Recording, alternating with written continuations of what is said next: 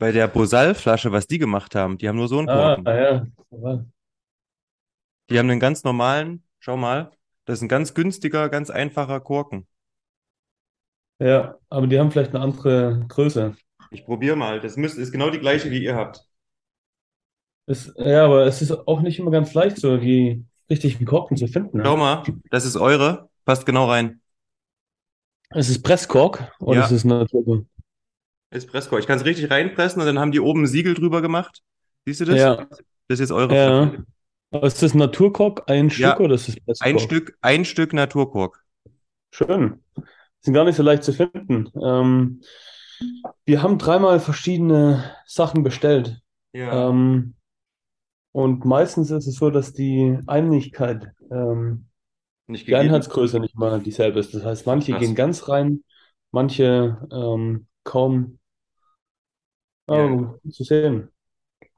Ja, aber nur genau, das ist mir gerade aufgefallen, weil wir über die Korken gesprochen hatten.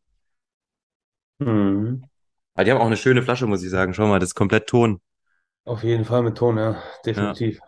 Äh, es verdunstet halt ein bisschen darin, ne? Wenn du sie länger stehen lässt, ja, bestimmt. Das ist ja auch das Problem bei den alten, bei den alten äh, Whiskyflaschen, ne? Dass die oft leer sind Mhm. oder wenig drin. Diese Campbellton-Flaschen, die es gab. Ja, ja, ganz genau. Ähm, aber auch die ganzen Tonkrüge, ja, die Ja. man überall immer findet. Sind wir Genau. gleich voll drin im Korken-Game. Ich wollte gerade sagen, ein Podcast heute nur über Korken. Das wäre auf jeden Fall mal so Was ist die beste Verschlussart bei Whisky? Hat der Schraubverschluss wieder eine Zukunft?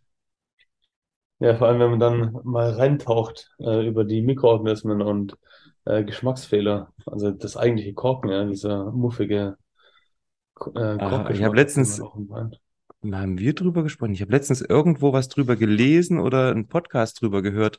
Ging es tatsächlich nur um Korken und ähm, wie heißt dieser Stoff, der dann vor allen Dingen im Wein drin ist? Diese Zusammensetzung. Ähm, TCM oder irgend sowas? Kann das Genau, ja, ja, ja. Ja. Ja, genau, den findet man ja auch im Whisky anscheinend. Verrückt, verrückt. So, Ja, auf jeden Fall. So, jetzt bin ich äh, verbunden mit Kopfhörern und äh, allem drum und dran. Hörst du uns denn gut? Ja, siehst gut aus, Olli.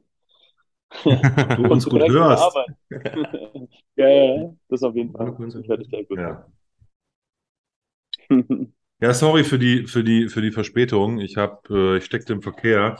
Gut. Bin hier direkt seit zehn Minuten erst zu Hause aus Düsseldorf gekommen gerade. Hm. Und ähm, Shit, lange Fahrt hinter dir und dann gleich äh, ich, Arbeit. ich, ne? ich sehe noch Autobahn vor mir quasi. Also, aber alles Oh gut. Alles gut. Es, äh, es ist halt so, weil ähm, ähm, ich hatte heute eine Veranstaltung bis 14 Uhr und dann gleich losgefahren und ähm, von daher eigentlich passt es dann, aber dann war es halt doch noch ein bisschen eng. Aber alles gut. Wir kriegen Ja. das hin. Leider haben wir uns ja in Leipzig verpasst, aber ich vermute, dass es noch ein paar Mal sein wird, dass ich vorbeikommen werde. Ja, es, ich denke mal, das kriegen wir schon hin. Im Zweifel muss ich halt nach, nach Barcelona kommen. Kriegen wir Ja, auch das hin. immer. Immer gerne mitkommen. Ja, Mann. wir starten direkt mit dem Intro, bevor wir es vergessen. Das ist eine sehr gute Idee.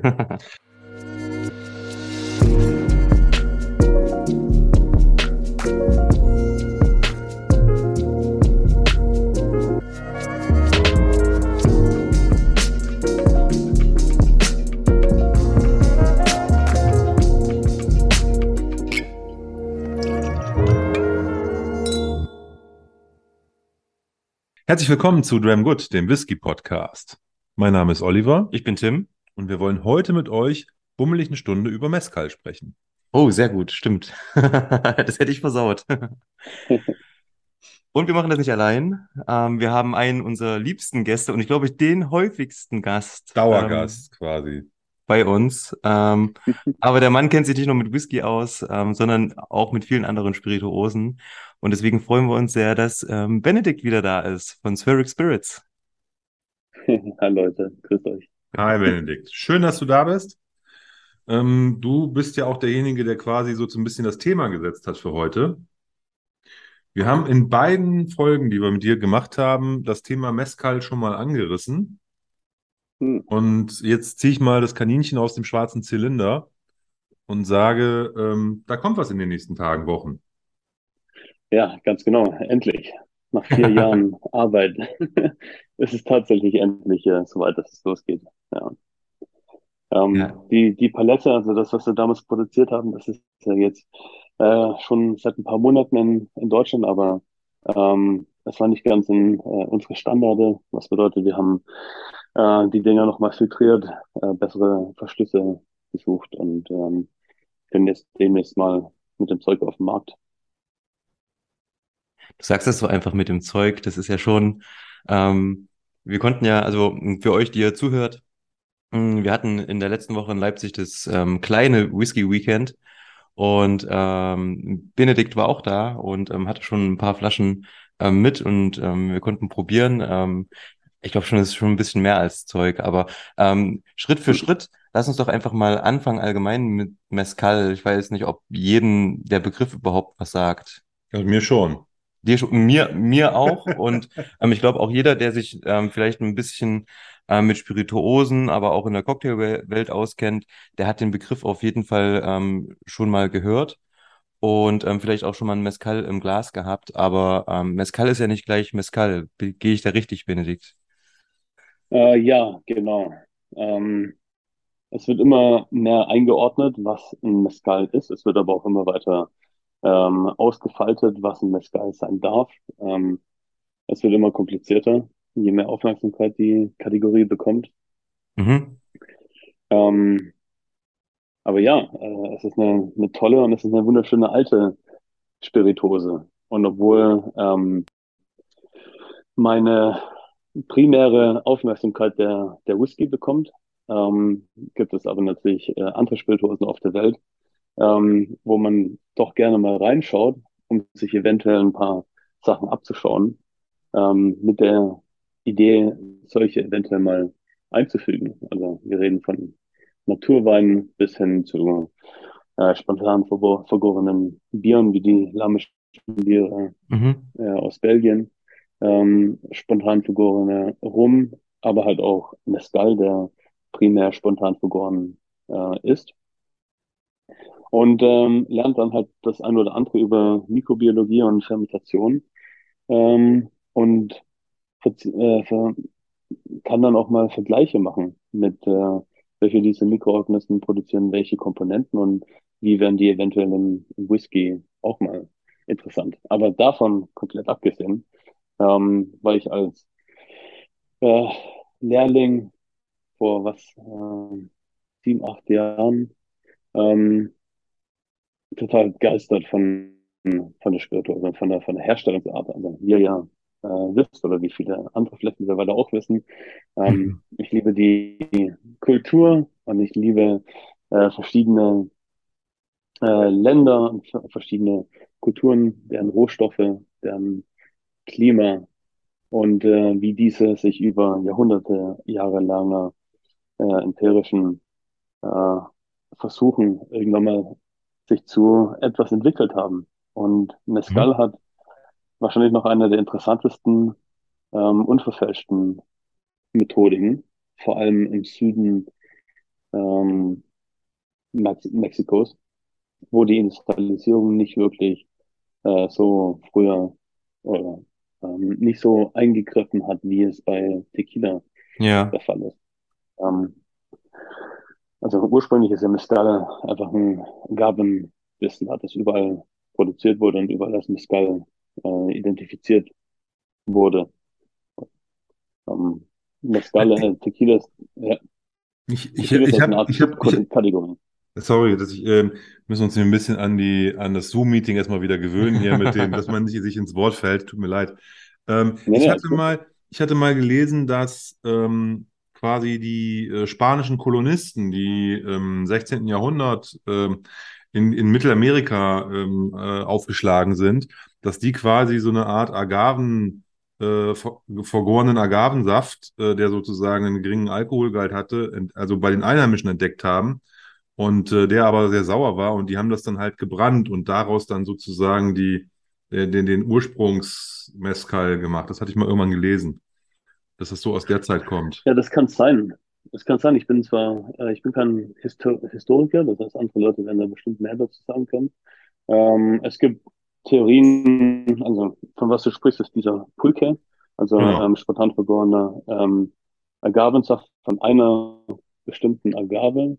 Ähm, das ist aber primär Lactobacillus. Das heißt, der, der Alkoholgehalt ist zwar da, aber ähm, viel des Zuckers geht ähm, auf die Säureentwicklung über nicht unbedingt nur auf, äh, auf den Alkohol. Und äh, die Spanier, die natürlich destillieren konnten und ja, wahrscheinlich auch öfters mal eine Alambic, eine Brennblase auf dem Boot dabei hatten, um vielleicht auch mal äh, Salzwasser zu destillieren und Trinkwasser. Ja, die haben natürlich äh, alles Mögliche da mal, mal reingeschmissen. Vor allem die Sachen, die dann komprimiert werden konnten zu Destillaten, der Alkohol, weniger Gewicht, konnte man leichter transportieren. Also, keine Ahnung, das sind alles so Theorien. Äh, es gibt aber auch Leute, die schwören darauf, dass äh, äh, schon vor den Spanien, Spaniern destilliert wurde. Aber Mhm. da habe ich mich äh, leider noch, noch nie so tief miteinander aus, auseinandergesetzt. Ähm, ich habe den Vorteil, dass ein guter Freund von mir, der Alejandro, ähm, wirklicher Mezcal-Liebhaber und Experte. Also wir haben uns kennengelernt in Edinburgh beim Studium und äh, er hat davor äh, unter anderem Mezcal und Terroir studiert. Also welche Agave, wie schmeckt die Agave ähm, unterschiedlich, ob sie jetzt äh, auf 2000 Höhenmeter wuchs oder äh, äh, am Strand neben dem Meer, ähm, ob es feucht ist oder nicht, äh, kalt oder nicht, ähm, und was für ein, äh, eine Mikrodiversität ähm, aufzufinden ist und welche Mikroorganismen sich wie äh, dann auch noch obendrein drauf, äh, drauf einlassen, auf die Vergärung. Also auf jeden Fall Ja. Mezcal, äh, auch wenn es dieselbe Agave ist, kann komplett unterschiedlich schmecken, dementsprechend, wo es produziert wurde. Und er hat sich halt so ein bisschen darauf spezialisiert. Und dank ihm haben wir es überhaupt auch geschafft, am Ende den bürokratischen Krieg zu gewinnen äh, und unsere, unsere Eigenproduktion dann zu exportieren, aber wahrscheinlich mehr dazu später. Ja. Mhm. Also das klingt ja jetzt insgesamt schon Also, so ein bisschen, also es geht ja schon fast so ein bisschen in die Richtung Wein mit dem Terroir-Gedanken, dass du die gleiche Traube an verschiedenen Orten ähm, wachsen lässt und je nachdem, was für ein Boden, was für ein Mikroklima, was, auf was für eine Höhe das alles wächst, kriegst du komplett unterschiedliche Produkte, die vielleicht in einigen Punkten ähnlich sind, aber trotzdem definitiv auseinandergehalten werden können. absolut, definitiv, ja. Und ähm, du hast vorhin nochmal ähm, die, die Spontanvergärung ähm, erwähnt. Ähm, zwei Fragen dazu. Erstens, bei Mezcal wird er immer spontan vergoren. Und zweitens, wo ist der Vorteil bei einer Spontanvergärung ähm, verglichen mit, wenn ich ähm, Reinzuchthäfen verwenden würde? Ähm, traditionell ist Mezcal spontan vergoren. Die Sachen, die wir beziehen, ähm, aber auch die meisten, die man äh, findet von Kleinproduzenten, sind Ja. spontan vergoren.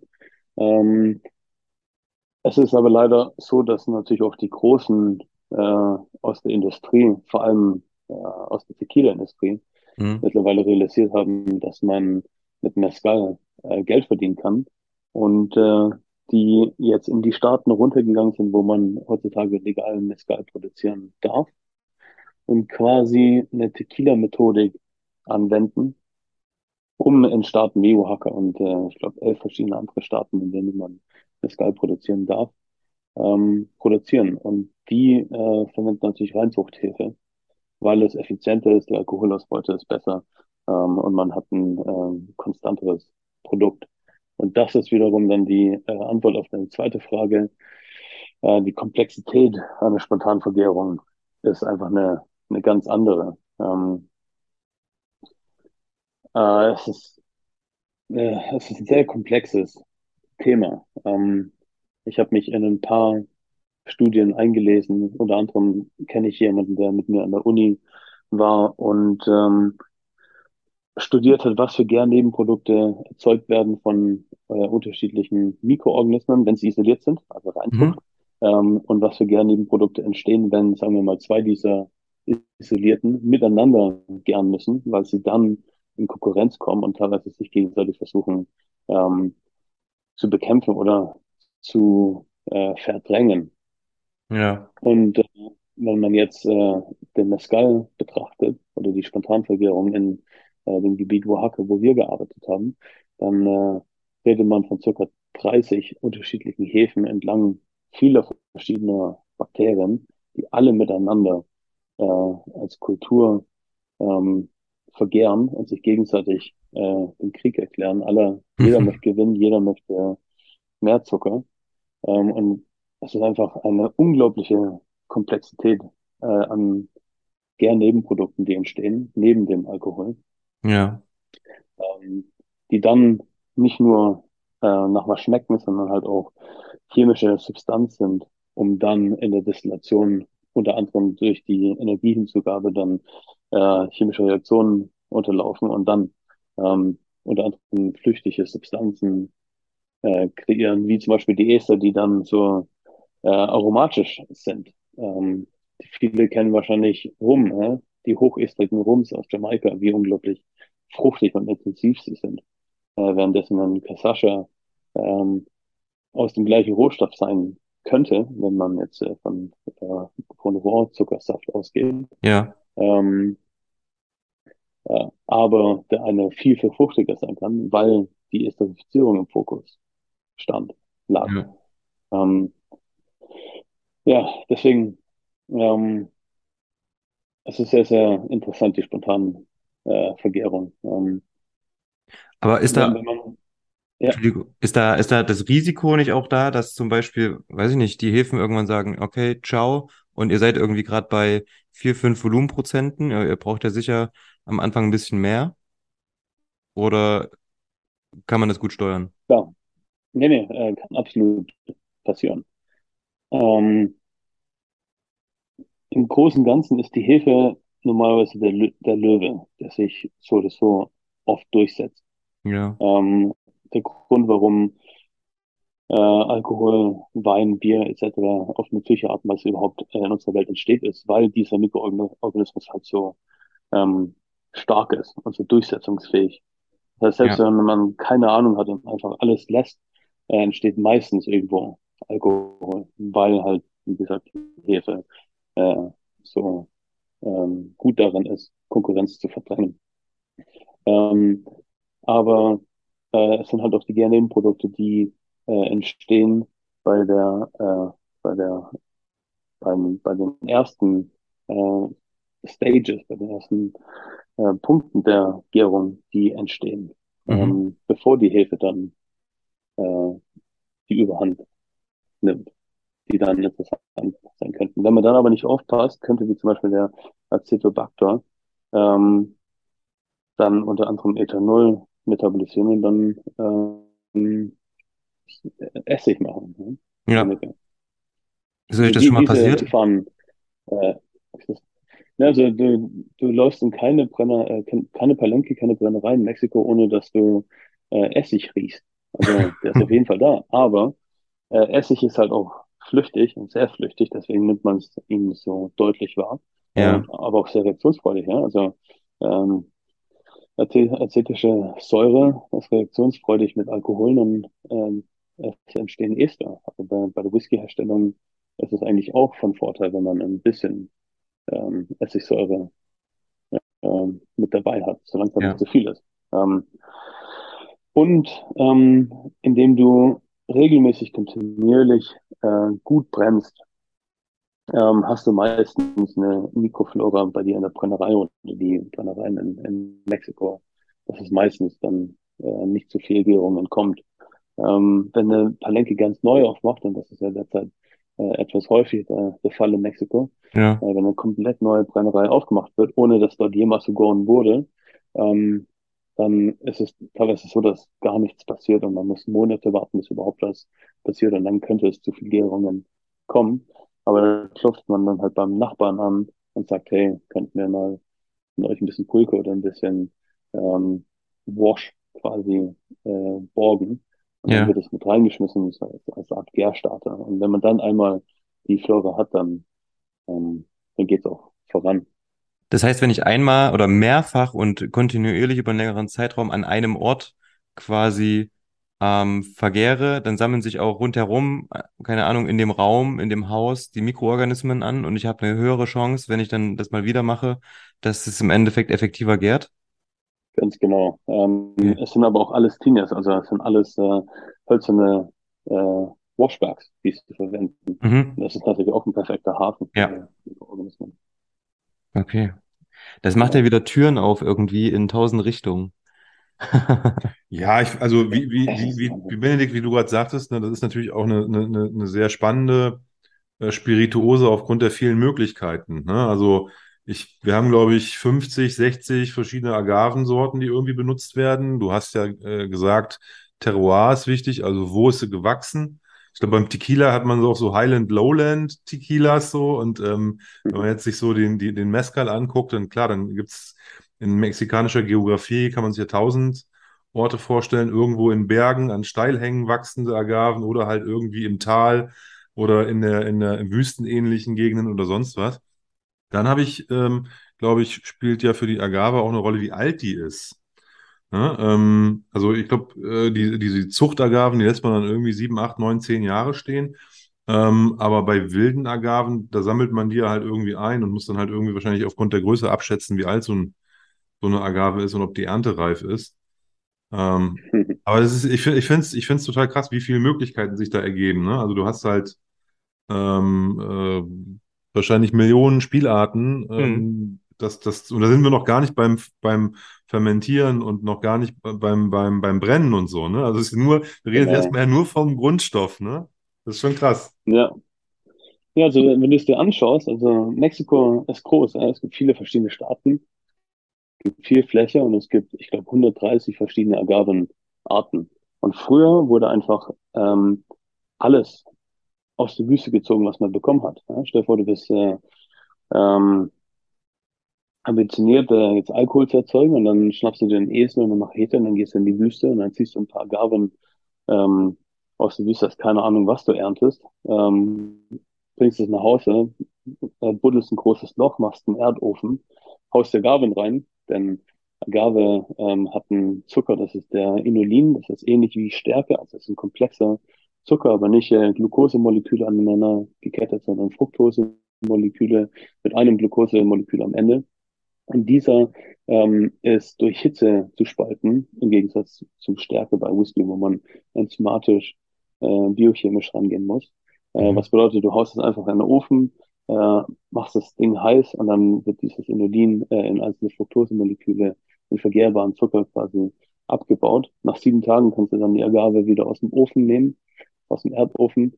Da ich jetzt natürlich schon ein kleines bisschen Rauch abbekommen, aber nicht viel. Mehr dazu kann ich euch später sagen. Dann wird es äh, eingemascht, zermahlen ähm, und vergoren. So, ähm, ganz kurz, jetzt muss ich mal kurz einhaken. Du machst es hier sehr, beschreibst es sehr sachlich, äh, nüchtern, wissenschaftlich fast schon.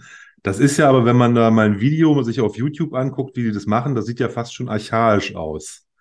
Ne? Also dieser, dieser Steinofen, da, da stehen dann halt irgendwie ja, Erdofen. Erdofen da, da, stehen dann halt so äh, mehrere hart arbeitende Typen in so, ich sage jetzt mal, Feldarbeiterkleidung, die da gebuddelt haben. Dann schleppen die Steine ran, bauen quasi in dieses mhm. Erdloch eine komplette Steinschicht, dann machen die da Feuer drauf, lassen das komplett alles runterbrennen, dass die Steine heiß sind. Dann kommen die Agaven drauf, dann wird das alles zugedeckt ähm, wie, damit sozusagen diese, die, die, dieser, dieser ganz langsame Kochvorgang vor sich geht. Ich, das muss ja auch krass cool riechen. Ne? So stelle ich mir das vor, also vom Geruch, also nicht nur Rauch, wie du sagtest, sondern da wird ja bestimmt auch was von diesem Agavengeruch dann, äh, wenn die da vor sich hin köcheln, so durch die Luft gehen. Und, ähm, und das zweite ist dann, dass, dass, dass diesen Saft rauspressen.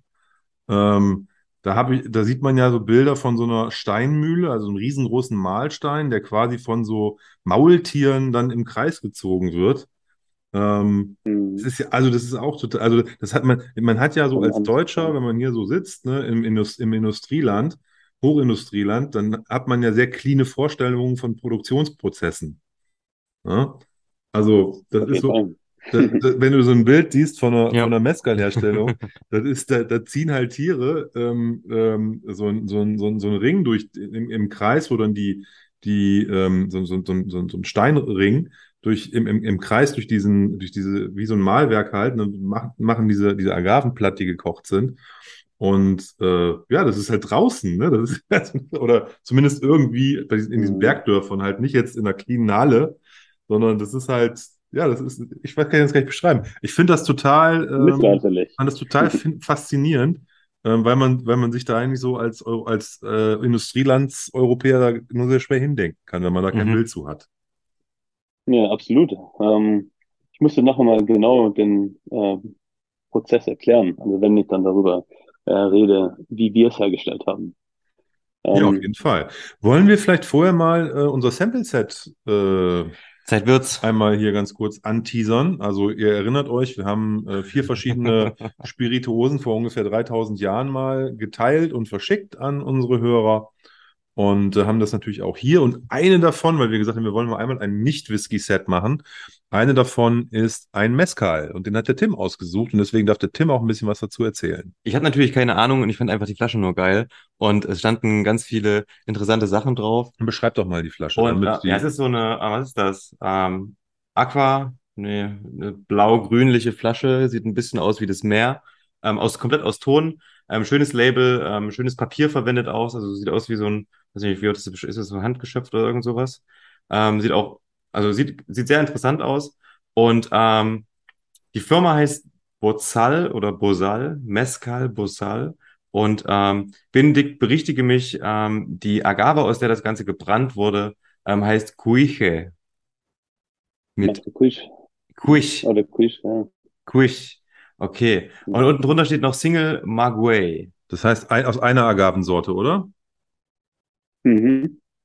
Genau. Sehr gut. Und ähm, das Ganze wurde ähm, destilliert im Februar 2016. Ähm, es gibt insgesamt, ich- nee, insgesamt steht gar nicht drauf, aber das ist die Flasche 116 von weiß ich nicht wie viel. Ähm, also es steht relativ viel drauf, es war sehr interessant. Ähm, 47 Volumenprozente und das Ganze kommt aus, ähm, ist wieder schwierig, Oaxaca, Oaxaca. Oaxaca, Oaxaca. Oaxaca. Oaxaca. Auch, Oaxaca. auch mexikanisch. Ah ja, ich spreche sehr gut Mexika äh, Spanisch. Ähm, ihr Man, man merkt das. Tim, der ist ein kleiner Mexikaner. Ja. Der, der, ich, Oaxaca ist auf jeden Fall, glaube ich, die Region, wo die meisten Mezcals herkommen. Zumindest habe ich das Gefühl, wenn man so guckt in den Shops, dann ist meistens Oaxaca auf dem Label drauf, ne? Oaxaca ist halt, äh, hat die höchste ähm, Diversität an Agaven. Mhm. Äh, und es ist auch einer der Kultur, äh, kulturreichsten Staaten. Ähm, und es ist auch einer der ärmsten Staaten, war, äh, vielleicht ist noch. Äh, und dadurch ähm, gibt es halt noch viele äh, alte Traditionsweisen, die anderswo äh, ausgestorben sind. Auf der Flasche steht noch Joven als Kategorie. Das ist quasi, äh, glaube ich, der Joven. ungereifte, ne? Also der nicht fast gelagerte. Genau, was der Blanco beim Tequila ist quasi, ne? wahrscheinlich, genau. Ja, also Jugend, Hoven, unaged. Genau, Was heißt unaged. Pueblos? Hier steht noch Pueblos Mhm. San Baltasar. Wahrscheinlich der Ort vielleicht. Der Ort, äh, Pueblos, de San, San Baltasar. Ja, San Baltasar. Okay. Ähm, ja, weiß nicht. Fand ich cool. Ähm, lass uns einfach mal probieren. Nun ist es, ich habe am letzten Wochenende total gepennt. Ich habe Benedikt nicht direkt das Sample mitgegeben, das er hätte mit uns probieren können. Das heißt, Das lag ja auch bei mir. eben. Ich hätte aber vorher dran denken können, dass wir uns sehen. Ja, das Ähm, und ähm, da hätten wir das gleich machen können. Und ähm, so probieren Olli und ich jetzt mal kurz fix. Wir halten uns doch nicht lange dran auf. Wir müssen es nur, wir wollten heute das in Verbindung bringen, weil wir mit diesem Sample-Set ja auch mal weiterkommen müssen. Ne? Ihr lieben Hörer, wartet, habt jetzt seit, ich weiß nicht, einem halben Jahr diese Samples bei euch rumstehen. Und wir kommen da nicht aus dem Quark, deswegen haben wir gesagt, müssen wir das dann heute zusammen machen.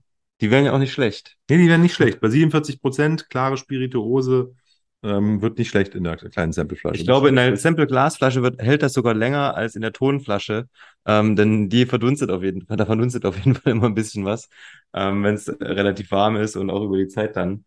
Ähm, von daher, lass uns einfach mal probieren. Ich schnüffel mal ein bisschen dran, beziehungsweise hab grad schon. Und was mir total aufgefallen ist, ähm, super ätherisch. Ich denke sofort an Tannenwald. Tannenwald mit Zitrone. Mhm. Ja, ich wollte gerade sagen, ist ein bisschen zitronig. Ja, Ähm, und ich habe aber auch so einen erdigen, erdigen Geruch. ja. so ein bisschen, also nicht muffig in dem Sinne, aber so, so, so feuchtes Erdreich. Ja. Ja, die Kommt vom ist Erdreich. äh, Hm? bekannt dafür, dass er mineralisch ist, erdig und vegetarisch. Ja, mineralisch auf jeden Fall. Das ist genau der, ja, genau, Ja. mineralisch total. Der Agave Kawinski. Verrückt. Ähm, Benedikt, kannst du uns vielleicht noch was zu der, zu der Agavensorte sagen? Cuiche? Ja, also die Quiche, das ist äh, die Agave Kawinski äh, in der Familie. Es gibt die Quiche, äh, ich glaube die Amerikaner, äh, die, die Amerikaner fällt auch noch darunter. Ähm, da wissen Leute, war das mehr als ich. Ähm, aber die Matre Quiche oder die Quiche, äh, es ist eine wunderschöne, wirklich tolle ähm, Agave, weil sie wächst nicht wie so ein äh, wie, wie so eine Aloe Vera, wie man sich äh, Ja. vorstellt, sondern die wächst ein bisschen wie eine Palme nach oben, hat einen sehr langen, äh, relativ dünnen Stamm, Mhm. äh, hat unten äh, kleinere äh, tote Blätter, währenddessen oben dieser große Palmenbusch ist. Äh, ist eine richtig tolle, wunderschöne und schmackhafte äh, Agave und auch sehr, sehr begehrt. Recht teuer. Okay. Hm. Aber ich muss auch sagen, dass wir, also ich habe es probiert. Wow, lecker. Also auch richtig voll im Mund. Da kommt eine, eine, eine schöne Süße. Das Mineralische bleibt auf jeden Fall. Ich habe trotzdem weiterhin Tannenwald. Also sowas, weiß nicht.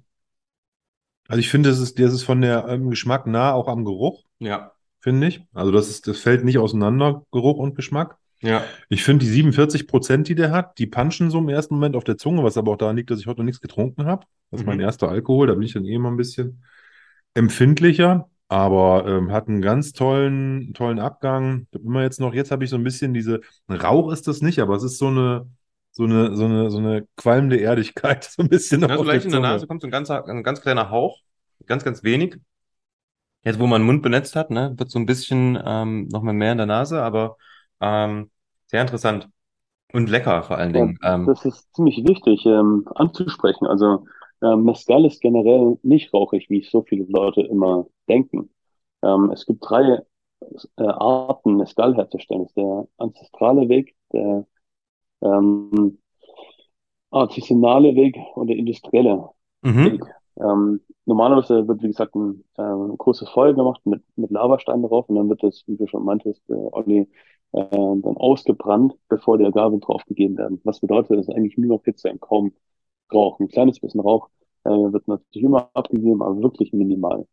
Ähm, dadurch, dass die großen industriellen Mezcal-Produzenten, wie gesagt, ähnlich wie in, bei, bei Tequila, ähm, Ofen verwenden, also Dampföfen, äh, hast Ja. du absolut gar keinen ähm, Rauch und kleine Produzenten wollen sich oft äh, von den großen äh, industriellen Produkten heutzutage hervorheben und machen Sachen extra rauchig, was aber ziemlich schade ist, weil das sind wirklich delikate Aromen teilweise aus der Agave und ähm, äh, durch die Fermentation, wo der Rauch meiner Meinung nach äh, oft im Weg steht.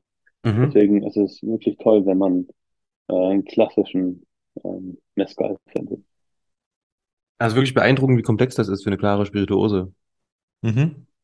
Ich finde auch, ähm, das ist für, für jemanden, der ähm, das nicht, also dieser, dieses, dieser gekochte Agavengeruch, den man noch bei, also den man da so hat, ne, das ist so schwer, ein schwer zu legender Geruch, der halt sehr anders ist und sehr eigen ist. Der aber, also ich finde, das ist schwer zu beschreiben, ähm, aber der ist sehr komplex. Da ist viel drin. Das ist eine klare Spirituose, aber es ist mit Sicherheit nichts äh, Leichtes und nichts äh, Unkomplexes. Es ist meiner Meinung nach einer der komplexesten Spirituosen auf Erden, wo auch die Lagerung meiner Meinung nach im Weg steht. Oft. Also die Holz, äh, der Ja. Holzeinfluss, äh, Mhm. nicht die Lagerung selber in Glas oder ähm, äh, in Fässern, die keinen Eichengeschmack haben. Ähm, ja, aber es ist halt auch eine sehr, sehr komplexe Spirituose, wie gesagt. Sehr viele chemische Komponenten, die damit übergehen und die reagieren. Ähm, deswegen bin ich der Meinung, äh, Whisky-Trinker würden äh, die Spirituose wahrscheinlich sehr gerne haben. Vor allem die, die ähm, ein bisschen über dem Horizont hinausschauen von es muss äh, wie ein äh, heutiger Macallan einfach nur keine Ahnung, smooth sein in der Aussage vieler. Ja? Also das sind richtig tolle Produkte wie Mezcal ist. Ich meine, wir haben ja das große Problem in, in, also zumindest in Deutschland, ich weiß nicht, wie es in anderen Ländern ist, ähm, man ist aufgewachsen mit Tequila, der einen roten oder einen, äh, ich glaube, einen orangenen Hut oder ich weiß gar nicht, was die andere Farbe ist. Aber dieses schreckliche Sierra-Zeug, was man halt irgendwie in, in Clubs gekippt hat, äh, wo man, wo man sozusagen Zitrone und Salz braucht, damit man das überhaupt irgendwie durch den Hals gekriegt hat. Und äh, mit, mit, mit äh, Kopfschmerzgarantie am nächsten Morgen irgendwie. Und ich glaube, deswegen hat Tequila auch so einen äh, nicht so einen guten Ruf, Hm. ähm, äh, in, in, wenn du sozusagen nicht, ja. die, die Leute fragst, die auch, auch mal Spirituosen trinken, weil die halt eben, äh, wenn man, wenn man jemanden nach Tequila fragt, der denkt halt an diese, diese billige Sierra-Plörre, die halt nur Kopfschmerzen macht und ähm, einfach nur scharf ist. Ja. Aber früher kannten viele auch nur, keine Ahnung, ähm, Jim Beam und Cola beim Whisky. Ja, du, definitiv. Mhm. Nee, das, also das ist ja alles richtig. Ich wollte nur sagen, das ist, glaube ich, ein, ein Grund dafür, ähm, warum das eine, eine underratede ähm, äh, Spirituose ist. Auf jeden Fall. Und ähm, da ist die, die Hürde ist halt noch relativ hoch. Ich meine, vielleicht ändern wir ja das eine oder andere auch mit diesem Podcast, mit dieser Folge heute, dass sich mal jemand was probiert. Ich meine, wir haben wenigstens zwölf Leute, die so ein Sample-Set haben, die jetzt mal sowas kosten. Sollen das in die Welt hinaustragen, meinst du? Ja, ich finde das gut. Warum Ich nicht? glaube tatsächlich, also ich glaube, in den USA ist Mezcal ähm, schon lange eine große Sache und schon seit bestimmt 10, 12 Jahren wird in der deutschen Barwelt und bei deutschen Spirituosenliebhabern für jedes Jahr ähm, vorausgesagt, aber dieses Jahr schafft der Mezcal seinen Durchbruch in Deutschland. Mhm. Aber dieses Jahr wird das ein Trend. Aber dieses Jahr, und es ist, also ich habe das das letzte Mal, glaube ich, 2000 ähm, 20 gelesen, in 21 irgendwo wieder und man liest es immer wieder und es passiert irgendwie nicht, weil es gibt ja Leute, ne, äh, wenn du in Hamburg ähm, die, weißt du, Betty Kupsa ähm. Hm? anschaust, ähm, die, die ja ganz viel mit Mezcal macht, dann ähm, wir haben viele Importeure, die Mezcal importieren. Also das Zeug ist ja oft schon da und ähm, auch in der Barwelt ist das voll ähm, gut vertreten. Ja, aber irgendwie schafft es den Sprung über diesen Tellerrand nicht so richtig hinaus. Ja, Mezcal ist mittlerweile günstiger in Deutschland als in Mexiko, weil es in Mexiko oder in, in Amerika in general äh, so unglaublich beliebt ist. Äh, und in Deutschland oder Europa ist noch so zögernd, äh, zögert. Du bist Ähm, ja, ja, du bist ja in du bist ja in den, du bist ja in den ähm, Staaten, ganz kurz, du bist ja in den Staaten auch nur ein Celebrity, wenn du deinen eigenen Mezcal oder Tequila auf den Markt bringst, ne? Also ich glaube, da gibt es mittlerweile 20 auch, verschiedene Brands, die von irgendwelchen Celebrities irgendwie rausgebracht werden.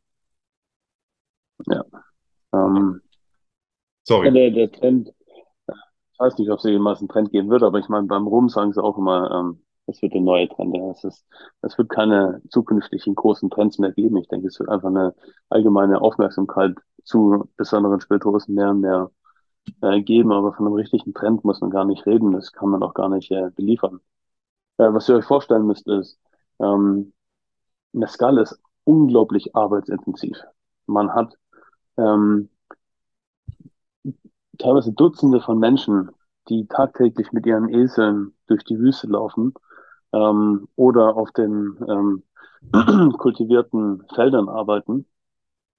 Ähm, jede Agave muss äh, transportiert werden, geschnitten werden, in den Mhm. Ofen gepackt, äh, crushed, etc. Es ist so viel Arbeit und die Menge, die man dann am Ende rausbekommt, ist relativ wenig. Ähm, und die guten Produzenten, äh, die halt ihre sagen wir mal, 60 Liter äh, im Monat produzieren, äh, die verkaufen das dann halt äh, im Dorf oder in der Gemeinde. Sowas sch schafft es in der Regel gar nicht nach Europa. Das sind die großen Produzenten wie Sierra von Borco, ähm, die dann industrielles Zeug einkaufen und Ja. äh, exportieren. Und das Wichtigste, und das ist auch, was uns ein bisschen auszeichnet, ähm, es ist extrem äh, bürokratisch und intensiv, Mescal zu exportieren. Und die kleinen Produzenten, die teilweise das beste Zeug produzieren, ähm, haben gar kein Interesse, sich mit der Regierung auseinanderzusetzen äh, und effizient genug zu arbeiten, bürokratisch genug zu arbeiten, zu äh, exportieren. Ähm, und wir haben eine Lücke gefunden, äh, um unzertifizierten Mescal in Form von Agavendestillat ähm, in lose Ware zu exportieren, um so ähm, selber die Möglichkeit zu haben, durch Mexiko zu fahren, was wir einmal im Jahr machen, uns die interessantesten Sachen direkt von den Produzenten raussuchen, hinten ins Auto schmeißen, dann zu unserem Abfüller nach Oaxaca fahren äh, und dort dann entweder in Flaschen abgefüllt wird oder in Kanistern ähm, für uns nach Schottland geschickt werden, um dort dann halt äh, ordentlich abgefüllt zu werden. Du hast ähm, gerade ähm, gesagt, nicht, hm? du hast gerade gesagt, nicht hm, zertifiziert.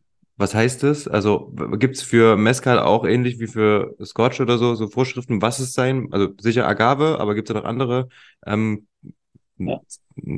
Vorschriften, die man einhalten muss? Auf jeden Fall war das schlimmer als in Schottland. Ähm, also es, es, als wir 2018 dort waren, gab es nur Comecam, das ist ein großer äh, Zertifizierer. Ähm, und die haben ein riesen Team an Menschen, die fahren bis raus in die letzten Ecken der Wüste ähm, und schauen den, Finger, den Leuten auf die, auf die Finger. Also wenn du äh, Mescal produzierst, wie hier jetzt äh, 100% äh, Quiche, ähm, dann wollen die sehen, wo kommen die Agaven her.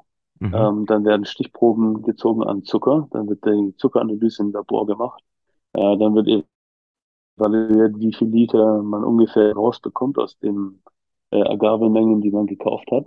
Ähm, und dann ähm, wird eingemeischt und vergoren und dann kommt der Kerl von Comecam, also von der Zertifizierung, wieder vorbei und schaut, wie viel Alkohol hergestellt wurde.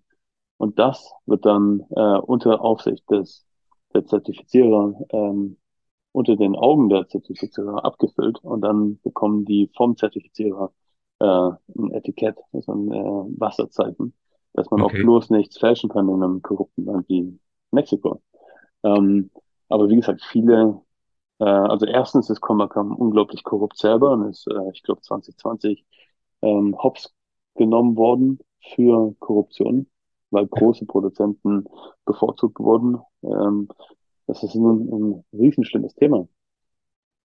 Ähm, und es ist in Mexiko immer eine Vertrauenssache. Die Leute schreiben drauf 100% der Quiche, aber dann ist es dann vielleicht doch nicht. Ja. Ähm, das heißt, es ist wirklich wichtig, dass man jemanden hat, ähm, wie wir, die vor Ort ähm, sich auskennen, kaufen, sofort kaufen, sofort mitnehmen äh, oder halt mit Leuten zusammenarbeiten, denen, äh, man vertraut und dann exportiert. Ähm, ja, weil ist viel gar nicht so einfach. Qualitätsunterschiede. Ja. Es, es ist ja vielleicht, also in dem, im Ursprung hat es ja vielleicht sogar mal keine Rolle gespielt, wenn man einfach lokal für sich, fürs Dorf irgendwie was produziert hat, dann war es den Leuten ja wahrscheinlich egal, was für eine Agavensorte das war. Ähm, dann haben die halt einfach das wow. so gemacht, abgef im, im, im, abgefüllt und dann hat da, hast du deinen Schnaps gehabt. Dann interessiert dich ja nicht, also außer man ist halt irgendwie jetzt da Spezialist, aber als reines Genussmittel, ähm, das im Dorf hergestellt wird, im Dorf getrunken wird, ist es dann wahrscheinlich egal. Aber in dem Fall wo du dann äh, das Ganze etikettierst, in den Vertriebsprozess bringt, muss natürlich auch dann, was draufsteht, auch drin sein. Ja, wenn du richtig Geld verdienst, dann ist auch wahrscheinlich der Anreiz da, da ein bisschen ja. ähm, das Ganze noch auszubauen. Sag ich mal. Vielleicht auch nicht ganz legal auszubauen. Das heißt aber, nochmal zum Verständnis, Benedikt, ähm, es gibt Agavensorten, die sind begehrter, die sind teurer, weil vielleicht schwerer zu finden, seltener, schwerer zu ernten, was weiß ich, geringerer Ertrag, äh, etc. etc äh, oder besserer Geschmack. Und, ähm, und dann gibt es halt Agavensorten, die halt irgendwie Standard sind oder sowas und oder die halt weiter verbreitet sind und vielleicht nicht ganz so teuer sind und so.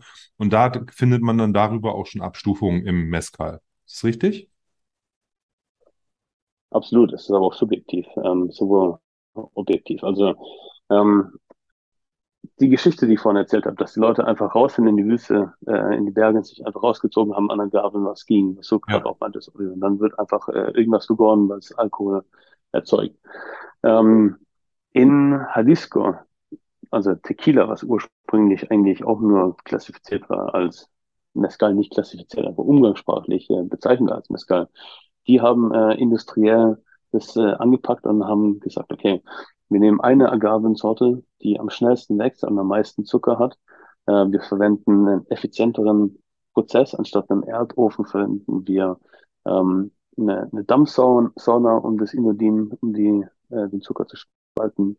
Anstatt einem Esel einen äh, Stein verwenden wir eine Industriepresse oder sogar ja. Autoclaves. Ähm, äh, anstatt Spontanvergärung verwenden wir eine Reinzuchthilfe, um maximale Alkoholausbeute zu haben, aber halt unter Verlust der Komplexität. Und obendran sagten sogar, okay, wir, es ist sogar erlaubt, 49 Prozent Zucker äh, hinzuzugeben. Also äh, 49 Prozent des Alkohols darf aus einer anderen Source äh, an Rohstoff kommen. Ähm, also ein industrielles Produkt. Das war damals sexy in der Zeit der industriellen Revolution, ja, 19. Jahrhundert. Äh, und es gibt dann halt äh, Länder wie äh, Staaten wie im Süden Mexikos, wo das einfach nie angekommen ist und wo bis heute noch traditionell ähm, hergestellt wird. Was man heutzutage macht, ist, man differenziert unter anderem. Also es gibt ja Ensemble, wo man mehrere Agavensorten äh, zusammenkocht und zusammen äh, äh, gärt und äh, ein Destillat herstellt aus, aus mehreren. Ähm, es ist aber immer mehr Trend, dass man separat äh, gärt und destilliert, dass man halt ein Produkt hat. Tetistate mhm. oder Turbala oder Quische etc. etc. Ähm, genau.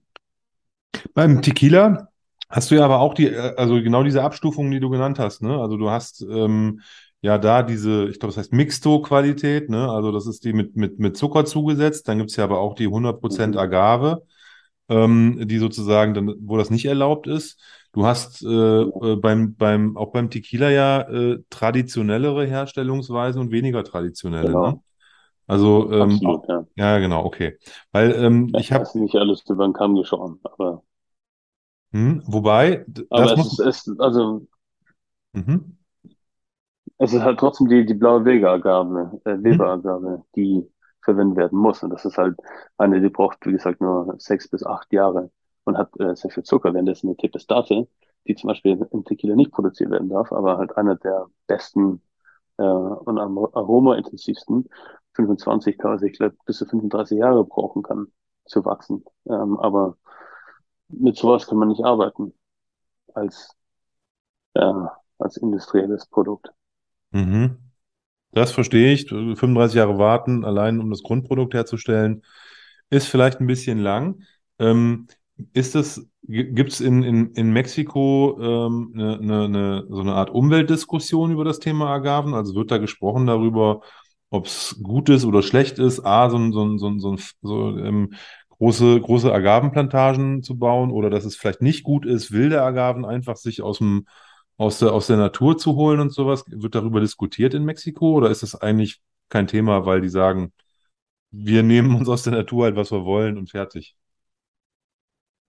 Ja, es ist, es ist echt schade, es ist schlimm, es ist ein ähm, großes Thema. Es, es sollte ein viel größeres Thema sein, aber äh, es ist meiner Meinung nach ein Thema, was ein größeres Thema sein sollte. Ich habe in dem Dorf, wo ich gewohnt habe, ähm, mit einer, äh, habe ich eine kennengelernt, die ja einen PhD, einen Doktor geschrieben hat über ähm, über den ähm, den Einfluss, den Impact äh, in der äh, Natur durch die äh, Kultivierung von Espadin, also der großen äh, industriellen ähm, Agavensorte für Mescal. Ähm, und den Mescal, den wir selber hergestellt haben, 2018, die Geschichte muss ich euch noch erklären, erzählen. Ähm, da, äh, es war damals schon das Thema, wo wir sagten, ähm, eine, nach, eine gewisse Nachhaltigkeit ähm, muss es doch geben. Man kann auch nicht einfach äh, raus in die Natur und sich ziehen, was man möchte, vor allem wenn es halt bis zu 35 Jahre braucht zu wachsen. Ähm, was, wo man ausholen muss, ist, die Agave ähm, zieht sich Nährstoffe und äh, entwickelt Zucker über diese lange Zeit, um am Ende des Lebenszyklus eine Art Baum äh, namens Kyote äh, aus der Agave wachsen zu lassen die dann blüht und Samen trägt, damit es äh, eine genetische Biodiversität äh, geben kann, genetischer Austausch, ähm, aber halt auch für die äh, Cross-Pollination, dass es nicht nur äh, Klone gibt, die unterirdisch dann auswachsen. Mhm. Ähm, und äh, fast alle Mexikaner äh, schneiden diesen Baum, sobald er anfängt zu wachsen, um äh, den Zucker darin zu behalten und diesen nicht zu verlieren. Das bedeutet, man schneidet da schon mal richtig tief in die Biodiversität. Ähm, und dann gibt es Agavensorten wie die Tempestate äh, oder die Tobala, die so beliebt und so bekannt geworden sind, so einen Marketing-Einfluss haben, dass da einfach rausgezogen wird, was geht. Selbst wenn das Ding noch nicht ähm, reif ist oder eigentlich geerntet werden sollte, ähm, sagen wir mal nach 15 Jahren wird das Ding trotzdem geschnitten, weil man dann ja aufs Etikett schreiben kann, ah ja, äh, Tippstate enthält Tippstate. Und das ist ein großes Problem. Dort, wo wir 2018 gewohnt haben äh, und gearbeitet haben, ähm, war es noch möglich mit einer, ähm, mit einer Erlaubnis der, ähm, der Town Hall, also des Dorfes, einfach in die Natur zu gehen und uns äh, zum Beispiel die Tippestate rauszuziehen. Mittlerweile ähm, meinte der äh, Palenquero, äh, es ist in einem Zyklus von vier Stunden Erreichbarkeit keine Tippestasche mehr zu sehen. Ähm, und das sind jetzt, äh, also wie gesagt, 2000, 2018. Ähm, bei einer Agave, die bis zu 35 Jahre braucht zu wachsen. Das heißt, in fünf oder zehn Jahren ähm, kann man schon davon ausgehen, dass äh, sie noch existieren wird, aber extrem schwer er erreichbar sein zu sein. Ähm, die Leute haben die letzten Jahre angefangen, Tepestate unter anderem auch zu kultivieren. Also, dass man Land äh, mietet, um die zu pflanzen oder mhm. ähm, Setzlinge in der Natur aussetzt, dass man zukünftig ziehen kann. Aber äh, bis die fertig sind, äh, wird es erstmal eine große Lücke geben an äh, bestimmten Agavensorten, meiner Meinung nach. Mhm. Also dauert das Ganze ein Stück. Ähm, also wird's auch, also allgemein ähm, gibt es da richtig, ähm, aber auch Agavenbauern, die tatsächlich aktiv nichts anderes machen, außer Agaven anzubauen, ähm, auch von anderen Sorten. Ähm, das ist quasi, es kann ja nicht nur Wildwuchs sein, was geerntet wird. Das wird es dann wahrscheinlich bei ähm, Tepestate so ähm, und weiß ich, bei Tobala vielleicht auch. Ähm, aber es, ich weiß nicht, wie viel ähm, kann man, oder also wie viel Mezcal bekommt man denn aus einer Agave? Ich, ich habe überhaupt keine Vorstellung. Oder wie muss man das rechnen? Wie ist die Ausbeute? Also ähm, die schlechten haben, ja, ähm, die hatten eine Ausbeute von ähm, 1,6 Liter ähm, pro 100 Kilo. Was wiegt eine? Ja, 1,6 Liter pro 100 Kilo. Ähm, es kommt drauf an. Es gibt ganz viele äh, Varieties, äh, Sorten, die sehr klein sind. Und dann gibt's aber richtig große, wuchtige Dinge. Da Mhm. kann so ein Ding auch mal 100, 150 Kilo wiegen. Okay. Ja, es ist viel Arbeit für wenig, wenig Ausbeute. Ähm, eins, was wir gemacht haben, ist, ähm, wir haben gesagt, wir ähm, ernten nur Agaven, die einen ausgewachsenen Baum haben. Das haben wir damals nicht nur gemacht äh, aus äh, ähm, um Umweltfreundlichkeit, sondern was wir halt aus der Welt des Eaux der Obstbrände äh, kennen, Mhm. ist halt, je mehr Zucker man auf ein Kilo Frucht hat, desto äh, mehr ist halt dieses eigentliche Fruchtaroma gestreckt. Das heißt, wir haben die Theorie gehabt, okay, wenn wir den Zucker etwas draufgehen lassen für den Baum, äh, sollte man nicht nur eine erhöhte äh, Reifegrad haben, einen erhöhten Sondern halt auch ähm, weniger Zucker, der dann zu Alkohol ähm, gärt und dann halt das äh, Lösungsmittel für die Aromen sind. Mhm. Also, dass man im Endeffekt ein intensiveres Produkt bekommt. Ganz genau. Ähm, und obendrein ähm, ist es auch noch so, ähm, ich habe bei vielen Produzenten äh, in den ähm, nach der Destillation mir die Maische angeschaut und es gab relativ große Brocken gekochter Agave. wenn, wenn, wenn man die aufgebrochen hat äh, und dran verkostet, dann waren die teilweise sogar noch süß. Mhm. Das heißt, man hat nicht nur Aromaverlust, sondern man hat auch Zuckerverlust. Man macht die ganze Arbeit dafür, dass man einen bestimmten Prozentsatz an Zucker dann quasi in Goodie runterschüttet. Ähm, es ist aber äh, vorgeschrieben, bei zum Beispiel Mescal Ancestral oder Artisanal, diesen zwei Methodiken, Ja. äh, dass man keine industriellen Produkte verwendet, wie zum Beispiel ein, ähm, ähm, Holzschredder. Ähm, was wir für unsere Eigenproduktion gemacht haben, ne? wir haben gesagt, okay, schauen wir doch mal im Dorf, ob es einen Holzschredder gibt, also einen Baumschredder. Äh, haben die Agaven da durchgejagt, haben also quasi kleine Sägespäne an Agave gemacht, Agavenhackschnitzel. Ich wollte der gerade sagen, Agavenschnitzel, ja. äh, ähm, weil die Mehl, so genannt, also ähm, die einzelnen Fasern, die müssen auch richtig äh, zerstampft werden. Und je feiner es wird, Ja. desto besser. Und unsere Mehl, also unsere Fermenter, die waren so püree fein äh, gemahlen, dass wir lustigerweise ähm, die potenzielle äh, Ausbeuteverlust durch das Wachsen lassen des Baumes uns wieder reingeholt haben durch eine effizientere äh, ähm, durch ein effizienteres Einmeischen. Mhm.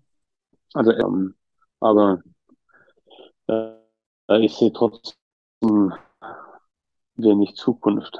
Ähm, es gibt ein paar Produzenten, mit denen wir zusammenarbeiten, von denen wir auch einkaufen, ähm, die wirklich tolle Arbeit machen. Es gibt irgendwie eine 99-prozentige Chance einer in, in der wilden Natur, aber in unter Laborverhältnissen oder in einem Grünhaus äh, ist es halt genau andersrum. Das heißt, man hat eine sehr genau also, ähm, die Produzenten, mit denen wir zusammenarbeiten, die nehmen die Samen, ähm, produzieren kleine äh, Pflanzen, Sucklings, und setzen diese dann äh, in der Natur aus. Und so hat man halt eine Okay. hundertmal höhere Chance, dass es zu einer Agave kommen wird. Ja, okay. Und man kann es auch ein bisschen steuern dann Ähm, wahrscheinlich. Also sozusagen der, der Nachhaltigkeitsaspekt, indem man sagt, ähm, wenn wir ernten, müssen wir auch wieder was aussetzen, damit was nachwachsen kann. Genau, es gibt aber wenige, die so denken, aber ähm, die Leute, mit denen wir zusammenarbeiten oder so, wie wir selber gearbeitet haben, ähm, haben es so gemacht. Und das, was wir selber in der Eigenproduktion in unserer ersten Kollaboration äh, auch gelernt haben, ähm, teilen wir auch an Wissen ähm, und versuchen ein bisschen einen ähm, Einfluss zu haben. Mhm. Äh, ich glaube, ähm, was am interessantesten ist, ist die eigene Erfahrung, die wir gemacht haben damals in Mexiko. Weil ich habe ja zwei Monate äh, in der Wüste gelebt und ähm, Sky produziert. Mhm. Wie kam es dazu? Genau, also aus, aus Eigeninteresse ähm, mehr über Mescal zu lernen, ähm, habe ich meinen Flug nach Oaxaca gebucht.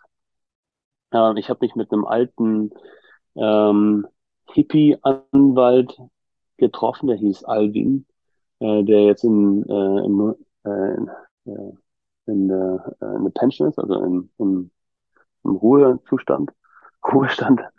Ähm, und er hat mich äh, mehrere Tage von Produzenten zu Produzenten gefahren, ähm, weil ich auf der Suche war nach einem Partner, mit dem ich zusammenarbeiten kann, einer, der das Traditionelle beibringen kann, aber bei dem ich eventuell auch äh, ein bisschen Innovation einbringen kann äh, Mhm. für unsere Eigenproduktion.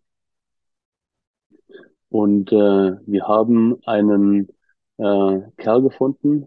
Äh, es ist der lokale Dorf ziemlich intelligent war und oben äh, in den Hügeln, bisschen außerhalb des nächsten kleinen Dorfes namens San Juan de Rio, äh, eine Destillationsfarm äh, gebaut hat, also Palenque genannt, mit eigenem Quellwasser. Und er hatte ähm, auch äh, eine Übernachtungsmöglichkeit für mich. Das, das war einfach nur ein, ähm, äh, ein Raum mit Erdboden und äh, ohne, ähm, bemalte Wand mit einer Außendusche, aber dort Mhm. durfte ich dann ähm, volle sechs Wochen wohnen. Ähm, mit einem Hund, der hieß Malperito, also ein böser Hund. Ähm, so böse war er eigentlich nicht. Also wir haben uns sehr gut verstanden, aber er hat dann doch gerne mal andere Leute gebissen. Ähm, und ein paar Hühnern.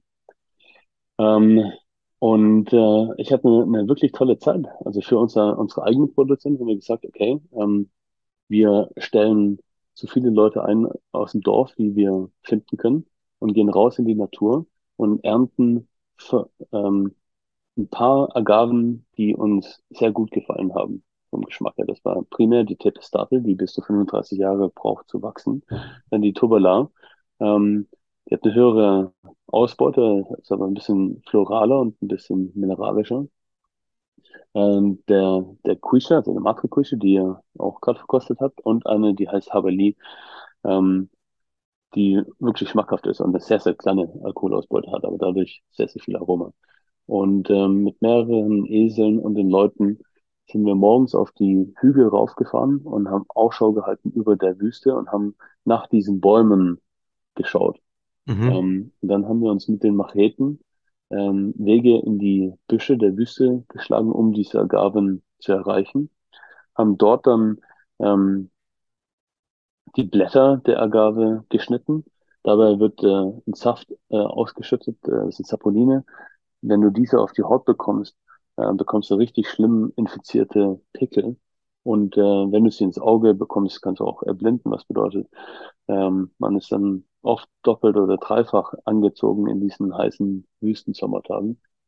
Wow. Ähm, und ähm, schneidet dann das Herz, also, äh, das, den, den Kern quasi raus, halbiert den, wickelt den, äh, bindet den um den Esel und zieht es dann aus der Wüste.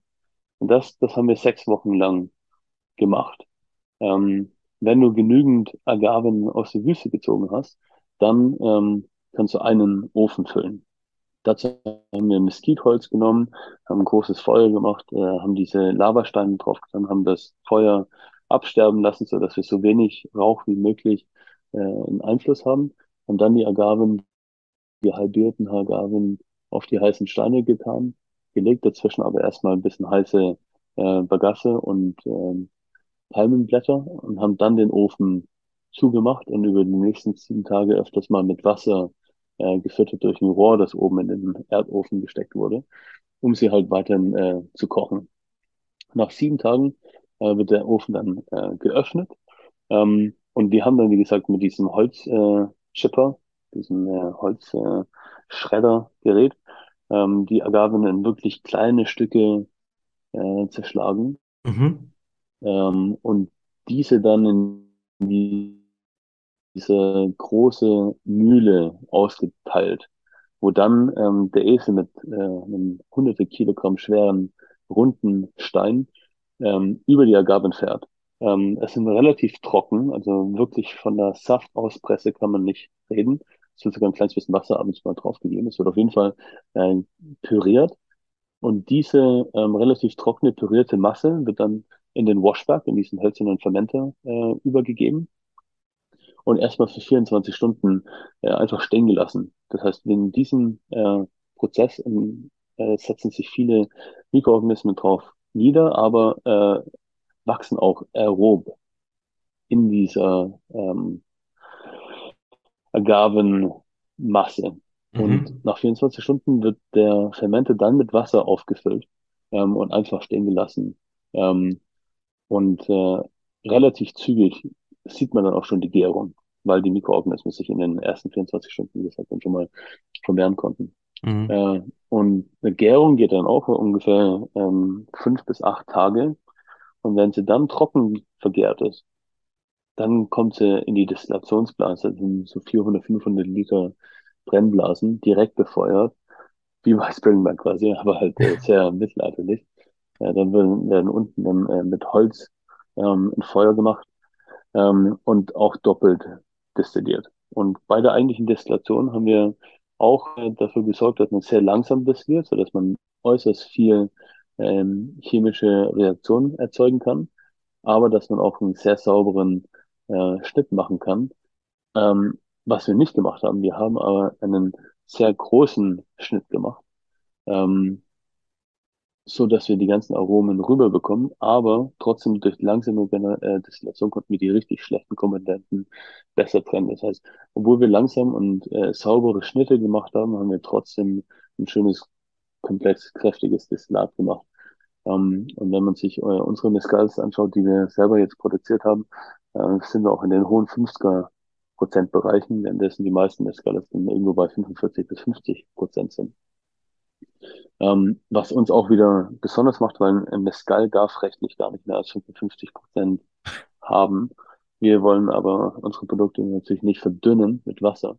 Äh, und aus dem Grund haben wir, äh, oder das ist noch einer der Gründe, warum wir einfach auf die Zertifizierung ähm, äh, uns nicht eingelassen haben und das als Agavendestillat äh, exportiert haben. Ähm, mehrere Gründe, warum wir es gemacht haben. Äh, wir haben sogar versucht, äh, uns zertifizieren zu lassen, ähm, wurden aber quasi von unserem äh, Anwalt äh, geblackmailt. Ähm, sie war leider so kompliziert, dass wir den, äh, den Anwalt gewechselt haben. Und ähm, äh, sie wollte horrende Summen für die äh, Übergabe der Dokumente an den neuen Steuerberater, was ein bisschen eingeschnappt war. Ähm, oh, wow. Dachten wir auch, okay, mein Gott, so kann man nicht arbeiten. Äh, und haben äh, mit Alejandro, wie gesagt, meinem Kollege aus Edinburgh, der Mexikaner, äh, mit seiner oaxacanischen Frau, der mit mir äh, in Edinburgh lebte, äh, nach Alternativwegen geschaut und sind dann auch eine der ersten, die eigentliches Agavendestillat in loser Ware legal von so Kleinstproduzenten oder von unserer eigenen Kleinstproduktion exportieren durften und konnten. Hat auf jeden Fall vier Jahre gebraucht. Ähm, und vier Jahre später sind unsere Eigenproduktionen jetzt angekommen. Wir haben insgesamt 300 Liter Mescal produziert, also Agavendestillat, aus diesen sechs Wochen äh, Arbeit. Die ersten zwei Wochen waren wir, wie gesagt, damit beschäftigt, äh, einen Produzenten zu suchen und zu planen und dann sechs Wochen äh, Vollproduktion. Krass. Kurze Frage nochmal. Ähm, du hast vorhin gesagt, vier Agavensorten habt ihr gesammelt. Habt ihr quasi diesen Prozess, den du jetzt beschrieben hast, viermal nacheinander gemacht oder parallel? Oder habt ihr ähm, äh, sozusagen äh, auch äh, ähm, Agavensorten gemischt? Ähm, es ist so, wir haben in den sechs Wochen rausgezogen, was wir konnten ähm, aus der Wüste. Ähm, von den vier Sorten, die wir mochten. Äh, am, am, am meisten war es die Tepestate. Ähm, die zweitmeiste war die Tubala. Und sporadisch haben wir mal die Habanero und das, äh, die Quiche gefunden. Die war aber so sporadisch, dass man nur einen Ofen füllen konnte. Ähm, und haben aus dem Grund die Habanero und die äh, Quiche zusammen äh, gekocht, vergoren und destilliert. Das heißt, wir haben drei Mescales produziert. Mhm. Einmal 100% Tepestate, einmal 100% Turbala und einmal, wie gesagt, dieses Ensemble, dieses Gemisch aus Quiche und Haberli. Ähm, aber selbst dann haben wir davon, wie gesagt, nur einen Ofen und insgesamt 15 Liter rausbekommen. Währenddessen wir ähm, von der Top von der Tepestate haben wir 180 große Flaschen, 300 kleine Flaschen. Von der Tobala haben wir 120 große Flaschen, 200 kleine Flaschen. Und ähm, von der ähm, von dem Ensemble ähm, haben wir, wie gesagt, 15 Liter und das alles in kleine 35 CL Flaschen äh, abgefüllt. Also große Flaschen sind bei dir 70 genau. CL und kleine 35. Ganz genau. Okay. Ja. Ähm, noch ähm, ganz kurz eine ähm, Frage hier ja. auf der Flasche. Ich habe eine Flasche vor mir. Ähm, du, ihr wart ja so lieb und habt uns ähm, eine, eine, eine Flasche, die ihr mit auf der Messe hattet, ähm, mitgegeben. Ähm, und zwar von dem ähm, Tobala. Und hier steht jetzt drauf 59,5 Volumenprozente. Das ist auch die Stärke, die aus der Brennblase kam, ja? Genau. Wow. Ja. Also Raw Was äh, die Mexikaner oft machen, ist, äh, wie gesagt, einmal wird ein bisschen schneller äh, destilliert, sodass äh, der durchschnittliche Alkoholgehalt sowieso schon niedriger ist. Was sie dann aber auch gerne machen, ist, sie verwenden Nachlauf äh, oder die, ähm, die erste Fraktion des Nachlaufes, um dann äh, das Herz äh, zu verdünnen. Etwas, was ich äh, nicht wirklich äh, für meine subjektiven Standarde für ideal fand. Äh, und aus dem Grund haben wir, wie gesagt, ein sehr traditionelles mexikanisches Produkt, aber es gibt halt ein paar ähm, Sachen, die ich ähm, als äh, europäischer Distillateur einfach ein bisschen anders gemacht habe. Hast du das Deswegen würde ich Gefühl, vielleicht selber auch gar nicht unbedingt als Mescal bezeichnen. Mhm. Hast du das Gefühl, dass dieses, Hm? diese zwei Welten, also die, das, was die, die, die, die Traditionsbrenner aus Mexiko eingebracht haben und da- das, was ihr eingebracht habt, dass sich das gegenseitig so befruchtet hat? Also du hast gesagt, du hast viel gelernt. Hast du das Gefühl, die haben vor Ort auch was mitgenommen von euch, von dir, was dir, was auch für die eine Weiterentwicklung bedeutet? Ähm, würde ich schon sagen. Wie gesagt, wir haben uns ja nicht zu sehr in die Tradition äh, eingemischt. Wir haben uns äh, nur ein kleines bisschen in die ähm, äh, effizient ist das falsche Wort, weil wir also in die Nachhaltigkeit und ähm, wenn ich effizient sage, dann, dann hört sich das wieder an, als äh, würde man äh, neun Tequila machen, was ja nicht der Fall ist. Wir haben einfach nur äh, einen Weg gefunden, weniger Zucker aus dem Fenster zu schmeißen. Ähm, und durch äh, eine etwas ähm, langsamere und saubere Destillation hat man mehr äh, den eigentlichen Agavengeschmack im Fokus, anstatt sonst eine vielleicht äh, stärkere und leichte, äh, leichte Fleischigkeit durch die langkettigen Alkohole, die dann durch Nachlauf äh, diesen delikaten Fruchtaromen eigentlich so ein bisschen im Weg stehen könnten. Ähm, deswegen, wir haben uns nicht zu sehr eingemischt. Okay, also ich meine, bei Aber 130 Liter und äh, pro, bei bis 100, heute, Bei 130 Liter pro Agavensorte kann man jetzt ja auch nicht von äh, einem effizienten Industrieprodukt sprechen, sondern ähm, das ist ja Genau. dann ein Handwerk, also die, die geringe Menge steht ja dann auch für, ein- für ein handwerklich hergestelltes Produkt. Absolut. Also wenn man sich die, die Bilder bei uns auf Instagram anschaut, dann wird einem, glaube ich, bewusst, wie, äh, was das für ein intensiver Arbeitsaufwand war. Äh, und ich weiß bis heute, dass der Produzent, mit dem wir kollaboriert haben, bis heute noch den, äh, den Holzhäcksler verwendet zum Zerschneiden seiner Agave, weil er einfach äh, nicht nur mehr, ähm, äh, weil, weil er halt auch mehr Aroma rausbekommt, äh, indem er seine Agaven ordentlich ähm, schreddert. Verwendet aber trotzdem noch den Esel äh, und den Stein, um, wie gesagt, äh, richtig ordentlich traditionell auch zu arbeiten. Ja, okay. Wie. Wir haben den Tobala jetzt im Glas. Hm. Würdest du sagen, die 59,9 gehen auch pur oder müssen wir den verdünnen? Die gehen absolut pur. Würde ich auch sagen. Okay, ich frage einfach nur. Ja, die gehen super pur. Ähm, ich habe auf der Messe schon mal probiert und ähm, es ist sehr überraschend, wie pur die gehen. Okay, ich, vielleicht sagen wir mal kurz was zur Flasche. Das ist eine, eine schlanke Glasflasche mit einem ähm, Etikett, was irgendwie aussieht wie handgedruckt. Eine Lithografie, sagt der Tim gerade. Ähm, Genau. also quasi mit einer, ähm, mit, ähm, das ist mit Säure, ne? In, der- sozusagen in den Stein oder in, in, in den Stein ge, ähm, äh, äh, gearbeitet und dann ähm, den Stein mit Farbe ähm, äh, bearbeitet, um dann den, das drauf zu drucken, ne? Richtig?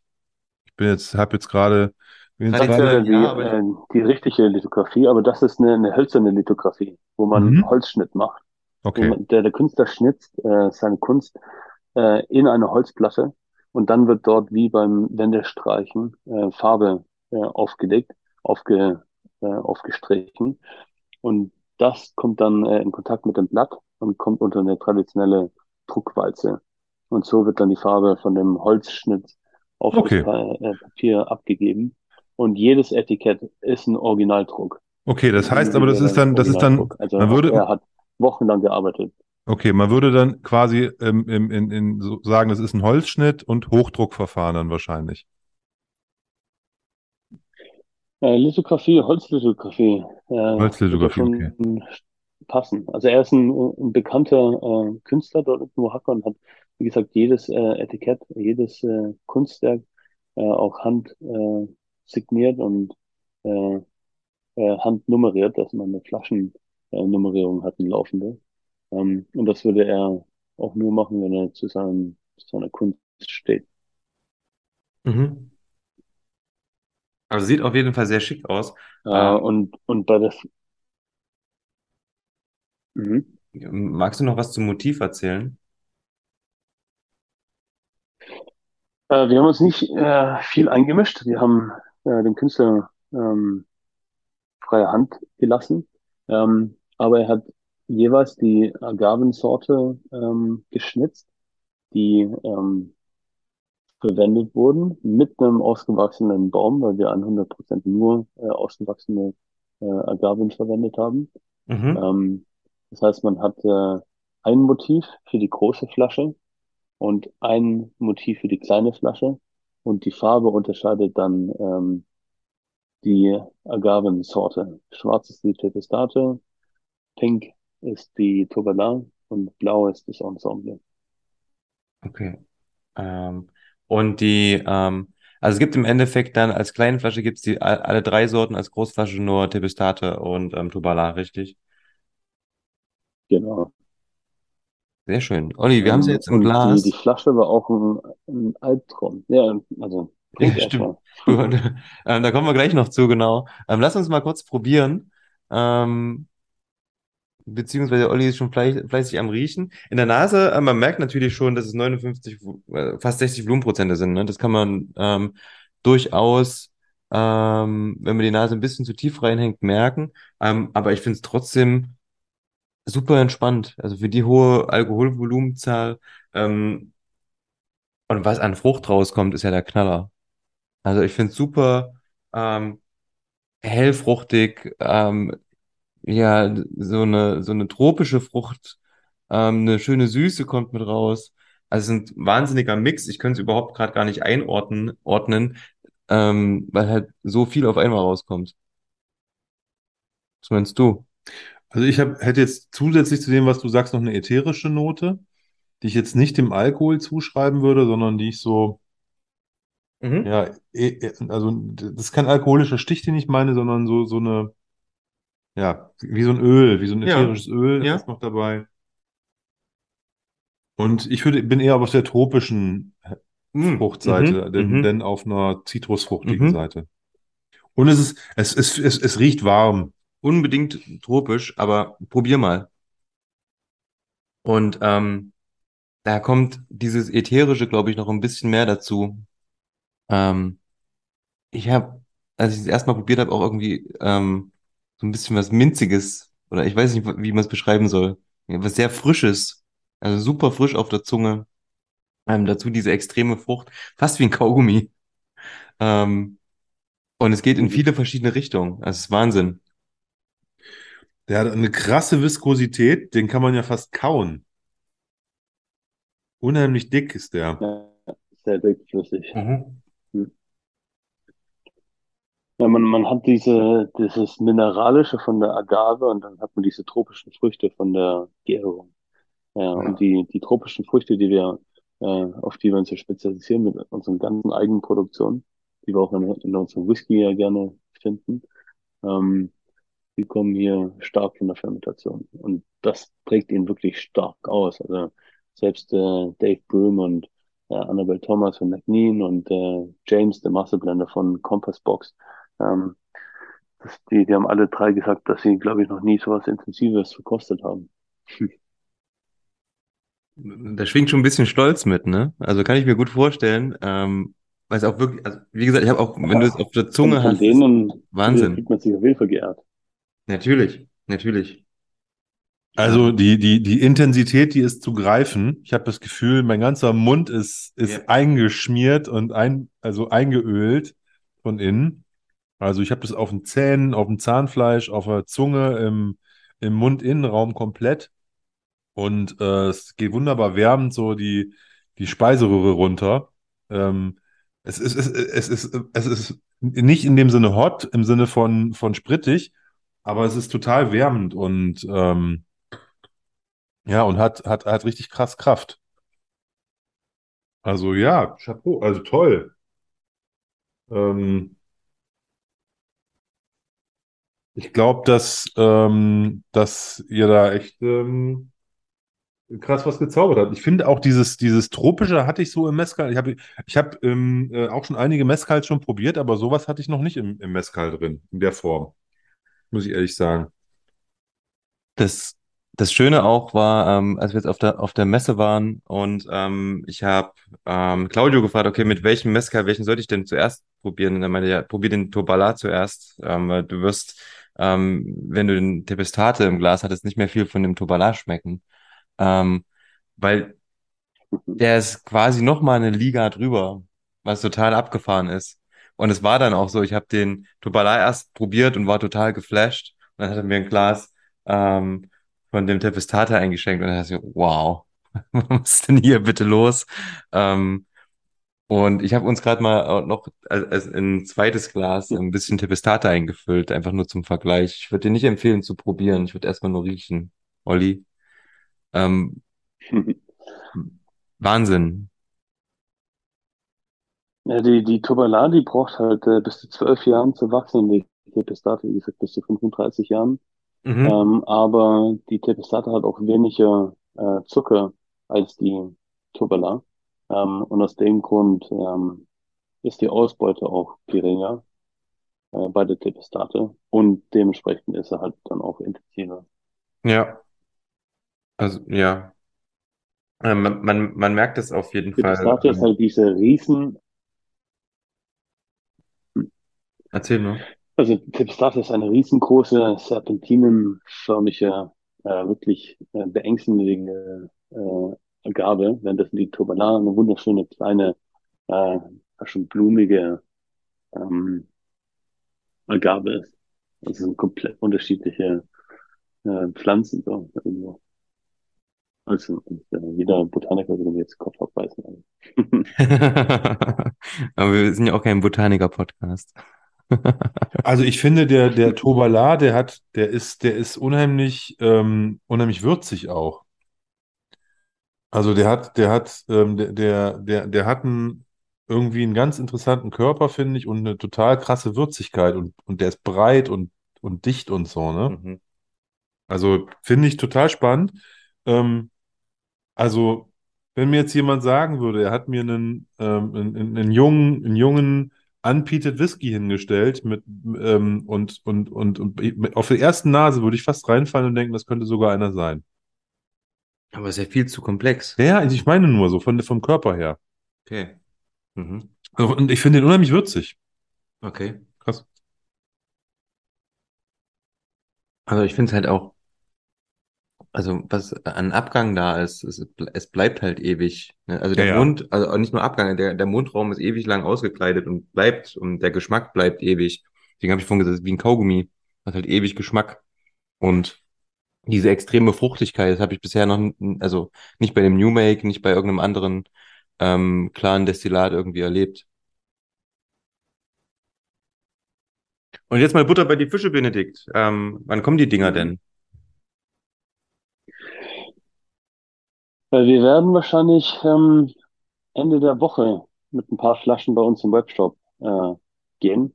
Ja. Und äh, so ein paar Distributoren ähm, werden jetzt auch anfangen, ein paar Cases zu bekommen. Ja. Das heißt, äh, ja, so langsam äh, fangen die Leute an, dann die Möglichkeit zu haben, mal zu verkosten. Das heißt, am Tag der Veröffentlichung unseres Podcasts am Sonntag bestünde schon die Chance, dass man da auch mal eine Flasche im Shop sieht, wenn man reinguckt. Bei wewantfunk.com. Absolut. Ja, Genau. cool.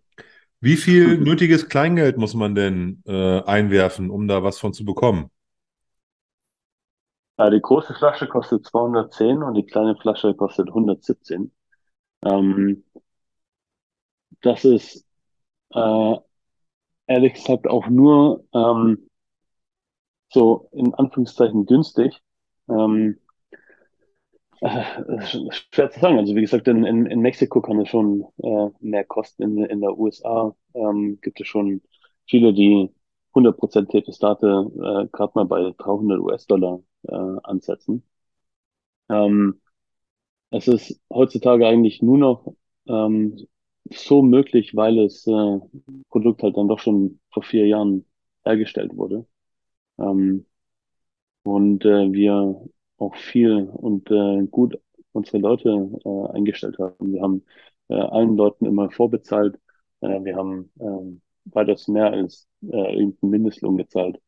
Ähm, Mhm. Wir wollten die Leute motivieren, ähm, mit uns wirklich nur die besten Agaven rauszuziehen. Ähm, äh, ansonsten hätten, man kann ja nicht äh, 20 Leute immer beobachten, wo sie ihre Agaven rausziehen. Das heißt, es war ähm, wichtig, dass die Motivation auch da war, wirklich die nur ausgewachsenen Agaven mit ausgewachsenen Bäumen äh, zu ernten.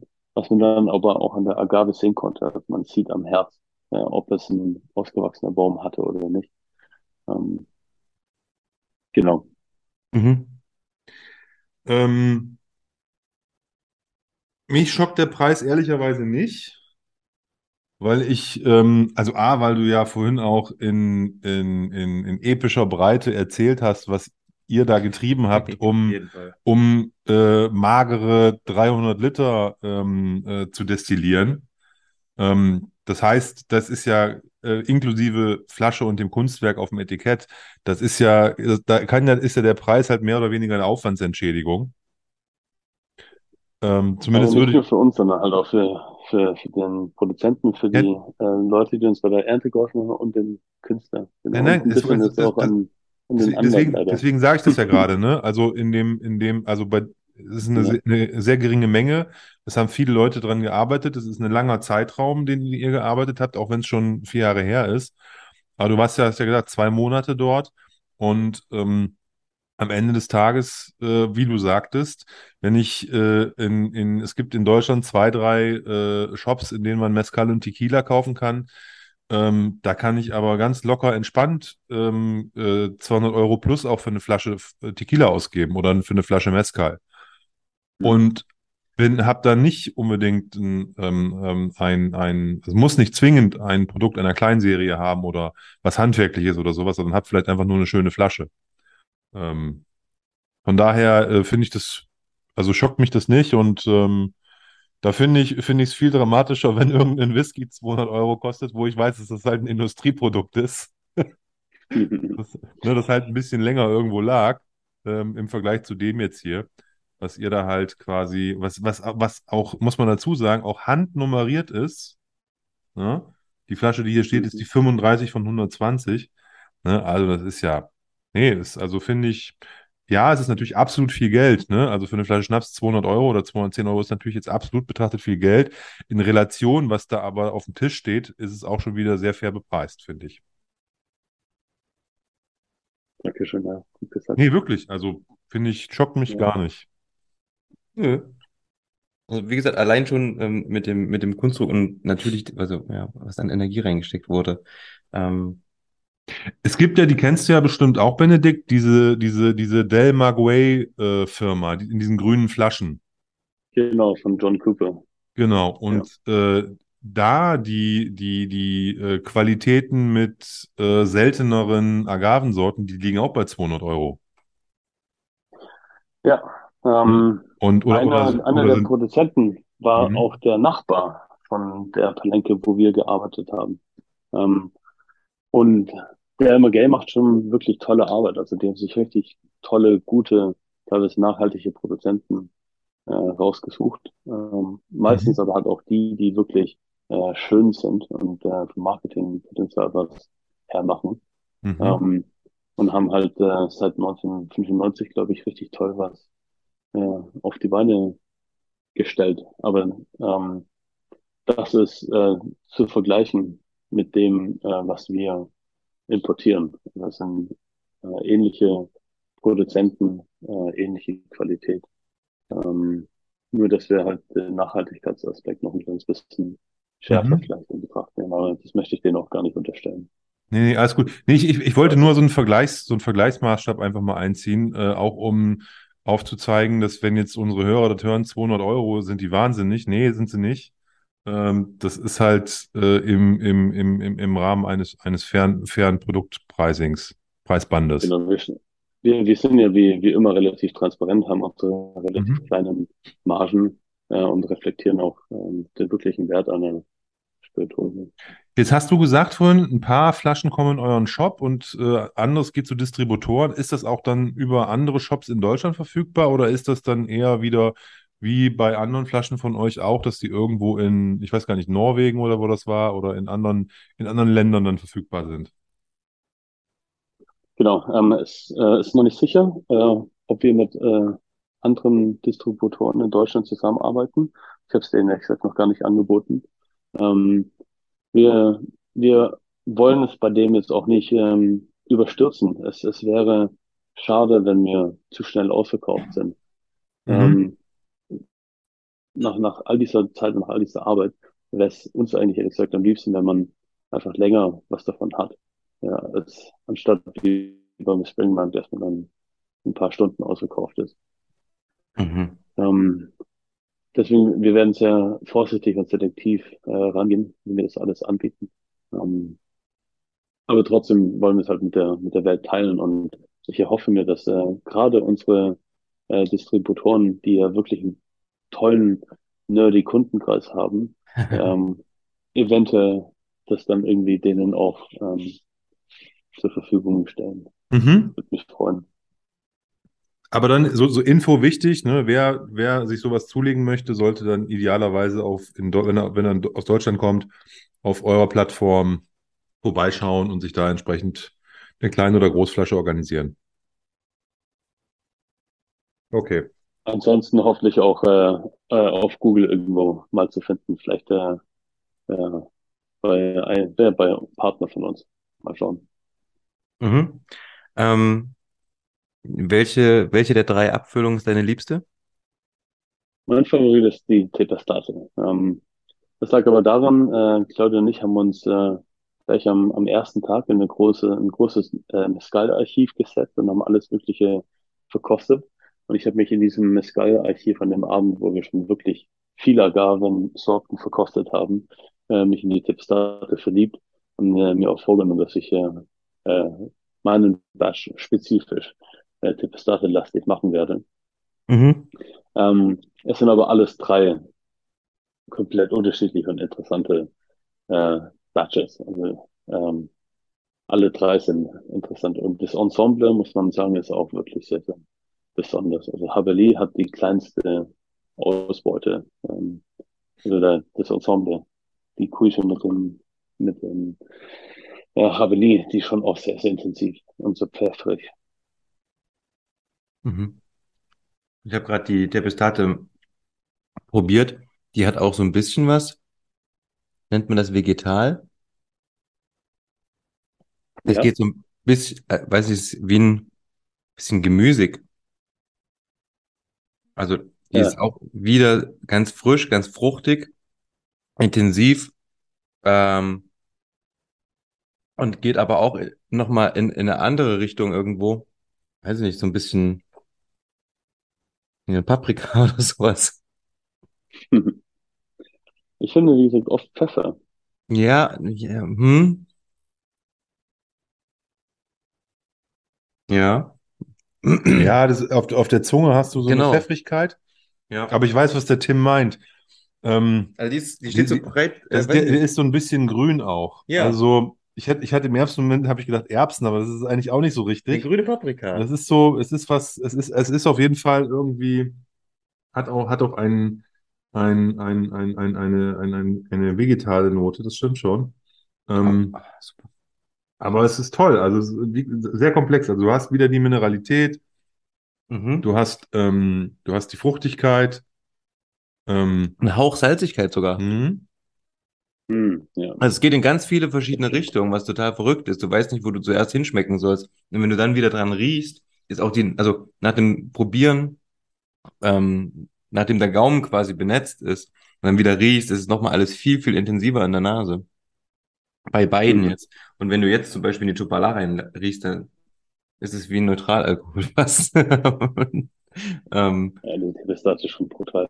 Ja. Wie siehst du das mit dem, mit dem Thema Rauch jetzt bei diesen beiden Abfüllungen, Tobala und Tepestate? Ist das, ist es eher sowas Erdiges oder sagst du, da ist auch deiner Meinung nach ein bisschen was drin? Weil ich habe das Gefühl, es ist irgendwie ein ganz, also zumindest in der Tobala ein ganz leichter, leichter Rauch drin oder so eine, so eine Erdigkeit. Ja, ehrlich. Ja, wie gesagt, die klassischen Mescales haben alles einen ganz, ganz leichten Rauchton. Äh, nur das meiste, was man heutzutage, oder vieles, was man ähm, heutzutage an Mescal verkostet, ist ja richtig Mesquite-Holz äh, geräuchert. Ähm, also eigentlich ein, ein Fake. Ähm, auch interessant, aber es ist halt äh, ja was äh, was modernes fast. Okay.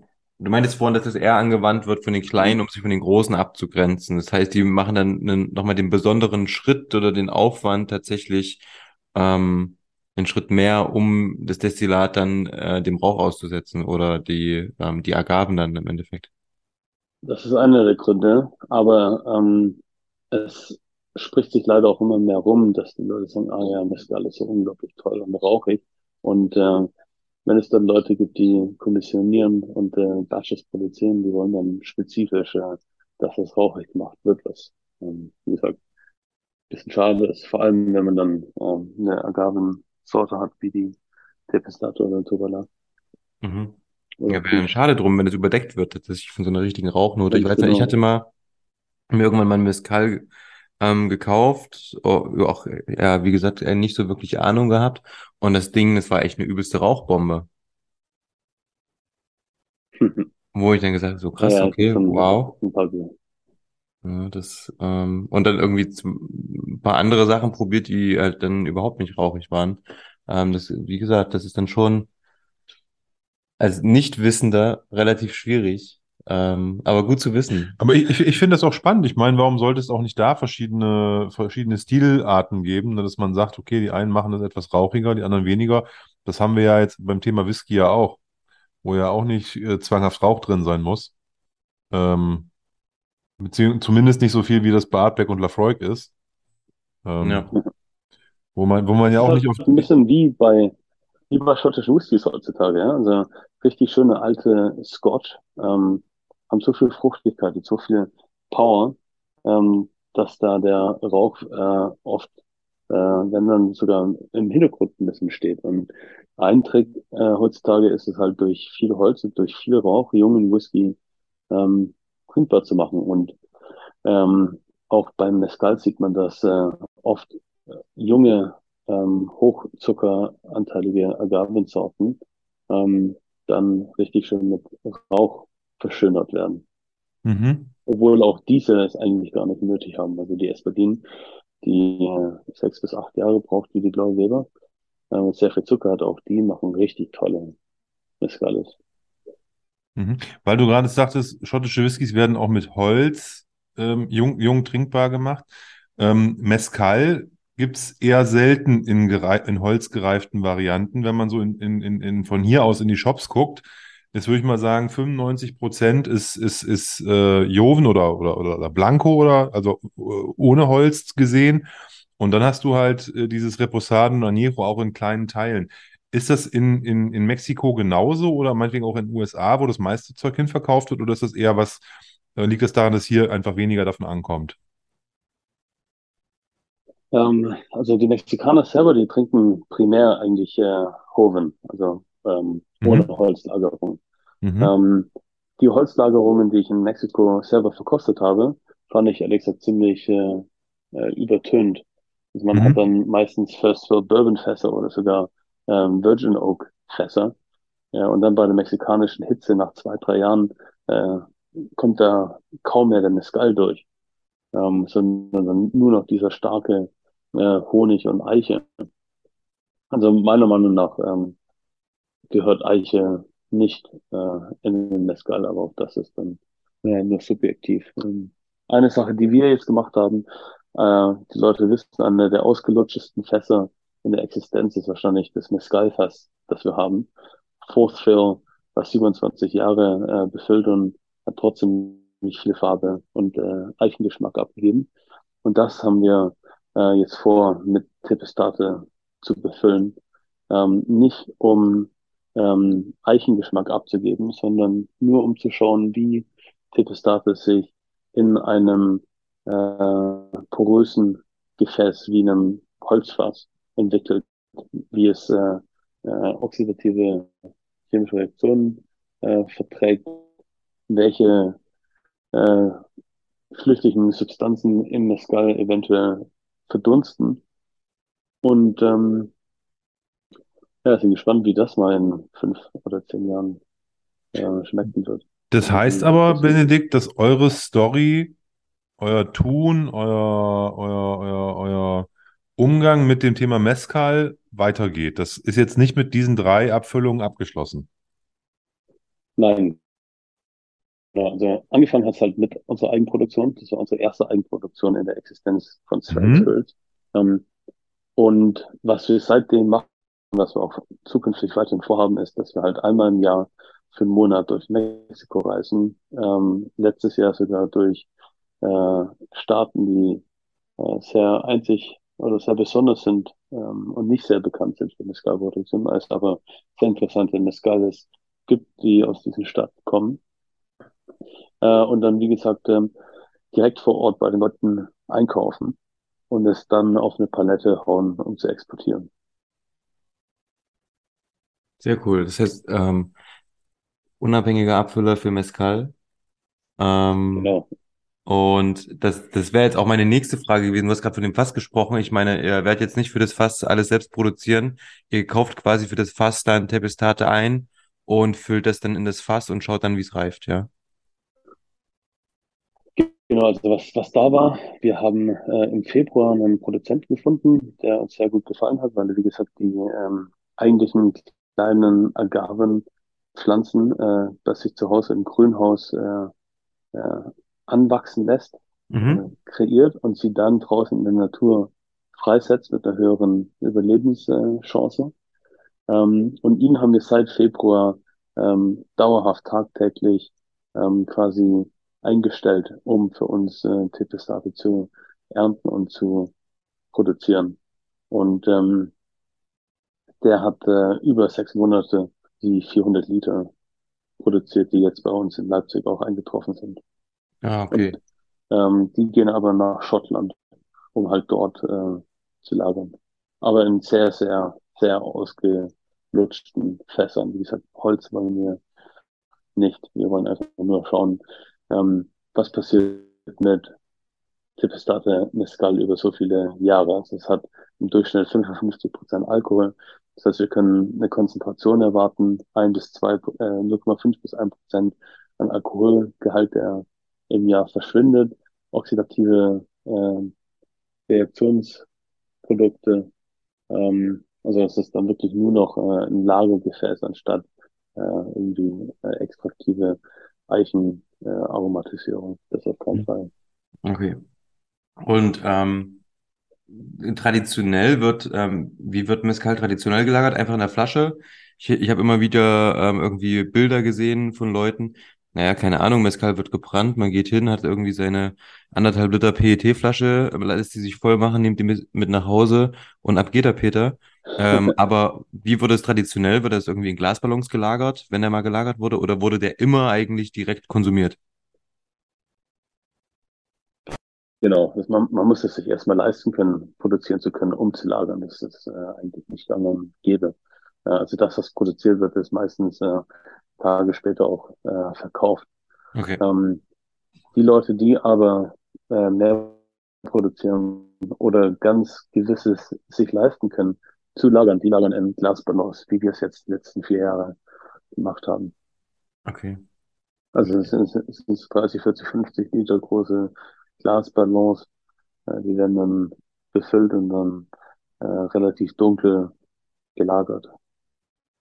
Aber das kann ja trotzdem auch noch was mit dem Destillat machen. Das heißt, in den Glasballons, ich meine, man kennt das ja Auf sicher ähm, vom ähm, Cognac. Cognac zum Beispiel oder Ja, Armagnac, da wollte ich ja eigentlich gerade hin, ähm, dass die ja auch dann nach dem, nach der Holzreifung nochmal in große Glasballons gegeben werden und da passiert ja auch nochmal was. Und ähm, man sagt ja auch, ich meine, wir haben auch letztens drüber gesprochen. Ähm, ich kann mir auch gut vorstellen, wenn wir einen Whisky hätten, wo wir sagen, okay, der ist relativ alt und ähm, der muss aus dem Fass raus, dass man den dann theoretisch nochmal tatsächlich in, in ein großes Glas quasi gibt und dann weiter reifen lässt, dass da auch nochmal was passieren kann. Ähm, von daher, ich finde das Ja, irgendwie edle sehr interessant. Vor allem mit großen Mengen, wie du jetzt gesagt hast, 40, 50 Liter oder noch mehr in so einem Glasballon. Hm, absolut. Äh, es, es passiert auf jeden Fall was. Es, äh, haben wir, haben wir auch äh, gemerkt, dass bei, bei uns verändert hat. Ähm, Gerade bei, bei jeder Potstill-Destillation hat man oft ein kleines bisschen ähm, Acetaldehyd äh, im Glas. Ähm, es ist eine, eine Komponente, die zersiftlüchtig ist bei 20 Grad. Das heißt, die steigt auch zuerst äh, ins Glas auf und ist dann in der, in der Nase ähm, wahrzunehmen. So ähm, in ganz kleinen Mengen nach grüner Apfel und in etwas größeren Mengen geht es dann in Richtung Kleber. Und das äh, baut sich halt einmal chemisch ab, reagiert, ähm, kann aber halt auch in diesen Glasballons äh, in den Hohlraum darüber aufsteigen und dann äh, entweichen irgendwann mal. Also es, äh, und, und es, es werden auch weiterhin interaktive Reaktionen stattfinden, auf jeden Fall. Ja. Irgendwann ist dann äh, aus, aber ähm, äh, jeder weiß, aber auch bei den Obstbrennern, äh, ein Fruchtbrand, ein Destillat muss äh, ein bisschen liegen und lagern, bevor man es verkauft. Ja, okay. Ja, na klar. Ich Und meine, das hat unsere zufälligerweise jetzt vier Jahre gemacht. ja, siehst du, und das meine ich, ja. So, so, eigen, eigentlich blöd für euch, aber fürs Destillat geil. Ähm, und man schmeckt das ja auch, ne? Ist alles super verwoben, ähm, ist tatsächlich so ein bisschen gesetzt. Also das passt alles irgendwie. Also es ergibt halt ein Ganzes und es stehen nicht so die einzelnen Komponenten irgendwie nebeneinander manchmal, ne? Ähm, das merkt man schon. Ähm, von daher eigentlich eine coole Sache, dass das jetzt äh, vielleicht durch einen gewissen Zwang, ne, für euch natürlich blöd, ihr konntet das Zeug nicht auf den Markt bringen, ähm, aber wie gesagt, für die Abfüllung richtig geil und für uns. Ähm, ich würde sagen, aber für mich ja auch ein bisschen blöd, Mhm. ne? weil der Benedikt hat ja schon gefühlt vor drei Jahren davon erzählt. Ich sag ja, Wir mussten Äh, jetzt lange warten. Olli, Olli ist schon seit, seit, seit, seit, seit Ewigkeiten sehr nervös, ne? Das stimmt. Wann kommt denn endlich der Nee, also ich habe mich, ich hab mich, da- ich hab mich da wirklich drauf gefreut. Ne? Ich habe ähm, tatsächlich, ähm, also ich habe ich hab das, glaube ich, im Podcast schon mal erzählt. Ich habe hab, äh, über, über, über einen Beruf jemanden kennengelernt, der ist, ist halb Mexikaner. Äh, Die Mutter le lebt noch in Mexiko und der fliegt einmal im Jahr nach Mexiko und der hat halt zu Hause nur Mezcal stehen. Also der hat keinen anderen Spirituosen, aber acht, neun Mezcals offen. Und der hatte mich mal aus Spaß, so, also wir waren irgendwie was essen, in, in Hannover hat er damals noch gelebt. Und dann sagte der so, haben wir über Mezcal geredet oder über, über, ähm, über, über Spirituosen. Da sagte er, ja komm, wir gehen noch mal zu mir und machen noch mal ein Tasting. Und da haben wir uns halt durch seine Hausbar da probiert. Und ähm, A, fand ich da spannend, äh, dass äh, da waren, ähm, waren 70, 80 Prozent waren halt äh, ungereift, also ähm, Joven. Ähm, und er hatte nur zwei gereifte Sachen da stehen. Das war das eine. Und das andere, er hatte halt so, äh, äh, so Billo-Glasflaschen, die halt da irgendwo befüllt wurden. Ne? Also das war halt nichts, da waren keine Etiketten drauf, gar nichts. Also das das war- gute Zeug. Das waren einfach nur irgendwelche so Wasserflaschen. Ja. Ne? Und, und ähm, die hat er sich da halt mitgebracht. Ne? Und das fand ich total krass. Und da hat das sozusagen angefangen, äh, wo ich schon gesagt habe, wow, das ist ja echt eine coole, äh, eine richtig coole Spirituose, mit der man auch äh, Vielfalt hat, mit der man was anfangen kann, die super lecker ist und wo richtig was abgeht. Ja, und dann haben wir ja, wie gesagt, dich äh, kennengelernt oder euch ähm, als Fearing Spirits, haben unsere erste Folge gehabt und da hast du ja schon in der ersten Folge, wo du da warst, ja schon über den, über, über, über den Mezcal gesprochen. Ja, deswegen, also da hast du schon, hast du früh bei mir einen Flock eingeschlagen. Und jetzt ist es soweit. Ja, jetzt Ja, habe ich die. Flasche hier in der Hand. Ja, wir, wir feiern es auch. Also ich kann es immer noch nicht ganz glauben. Äh, ich kann es fast äh, immer noch nicht glauben, dass es angekommen ist. Es gab Momente, da dachten wir wirklich, äh, wir, wir kriegen das Zeug nie ähm, über die Grenze. Äh, Wir Mhm. kriegen das nie exportfertig, weil es, es gibt so viele ähm, Hürden, die uns in den Weg gelegt wurden. Also einmal ähm, haben wir zu Zeiten ähm, revolutionär gearbeitet, wo äh, es nicht gewollt war, dass man äh, die Zertifizierungen umgeht, wie wir es versucht haben. Ähm, und wir haben es dann letztendlich auch nur ge geschafft, weil die eigentliche korrupte Zertifizierungs, äh, das Institut Commercam halt äh, hops gegangen ist. Das sind die äh, eingestürmt und haben ähm, Papiere eingesammelt und es wurde schon geschreddert quasi. Ähm, und seitdem ähm, ist es leichter, äh, Agavendestillat unzertifiziert, nicht als Mescal, ähm, als lose Ware zu exportieren. Mhm. Das heißt, wir können jetzt, erst von, von wir können jetzt, wenn ihr das als lose Ware exportiert, können wir jetzt bald äh, Mescal Pop-Up Store in Leipzig machen. Ich freue mich. yes, das wäre toll. So direkt, direkt aus dem Kanister so. irgendwie. Nein, direkt aus dem Glasballon. Das sind so zehn Glasballons und es gibt nichts anderes. Das wird geil. Ja, da, davon träumt der, der Claudio schon, irgendwo mal eine Bar aufzumachen mit äh, 20, 30 Glasballons äh, von direkten Eigenimporten. Ja. Ähm, und dann äh, Ausschank. Und zwar nur äh, unser Eigenimport. Ja. Das wäre so ein bisschen wie so ein SMWS. Ohne irgendwelche. Das wäre so ein bisschen wie so ein SMWS-Store, ne? Ich würde auf jeden Ja. Fall mal eine Gastschicht übernehmen. ja, klasse. ja, Traum. Sehr schön. Ähm, Ja, deswegen, wir haben was zu feiern. definitiv. Ähm, aber ihr macht ja nicht nur, ihr macht ja nicht nur Mezcal, ihr kommt ja auch ähm, ganz viel aus dem Whisky. Ähm, gibt's da ein paar Sachen, die uns Ja. demnächst erwarten? Magst du da schon vielleicht ähm, was Kleines blicken lassen? Wenn nicht, ist auch nicht schlimm. Ähm, aber gibt's da was, was wir in Richtung Whisky demnächst von euch hören können? Ja, also unsere, unsere Eigenproduktion nehmen ja immer mehr Gestalt an. Äh, Mhm. Ich glaube, in einem Jahr ist dann äh, unser Necknien Batch zumindest drei Jahre alt. Das heißt, wir kosten an ein paar Fässer und treffen die Entscheidung, wie viele Jahre wir in etwa noch in die Zukunft gehen müssen. Die meisten Eigenproduktionen unsererseits werden noch eine Weile brauchen. Ja. Unsere allererste Whisky-Eigenproduktion mit Sü Südtirol ist jetzt auch schon vier, fünf Jahre alt, ähm, in einem kleinen Oktavfass. Also das wird wahrscheinlich äh, in ein paar Jahren abgefüllt werden. Ja. Und ansonsten ähm, haben wir ein paar tolle äh, Indie-Bottlings, die jetzt auf uns zukommen. Gibt's da schon einen Ähm, Zeithorizont? Auch da ähm, wird jetzt demnächst äh, der nächste rauskommen. Das ist kein Whisky, sondern äh, ein, ein Brandy, ein Cognac, also ein Vie. Ähm, aber sehr, sehr besonders, denn es ist äh, ein Destillat, was von einem äh, eigentlichen ähm, Cognac äh, Eau de Vie Hersteller kommt, also ein, ein Winzer, der seine eigenen Trauben anbaut und sein eigenes Destillat macht, was dann eigentlich von den Cognac-Häusern aufgekauft wird und erst zu Cognac äh, ver, vermehlt wird. Und äh, solch ein Destillat von der Grand Champagne, also die, äh, der, die, die kleinste Gegend in der Cognac-Region mit dem kalkigsten Boden und der höchsten Anzahl an äh, Destillerien, äh, solch ein Destillat lagerte 28 Jahre in einem alten ähm, Whiskyfass, das ursprünglich mal ein Sherryfass war, ein Hogshead.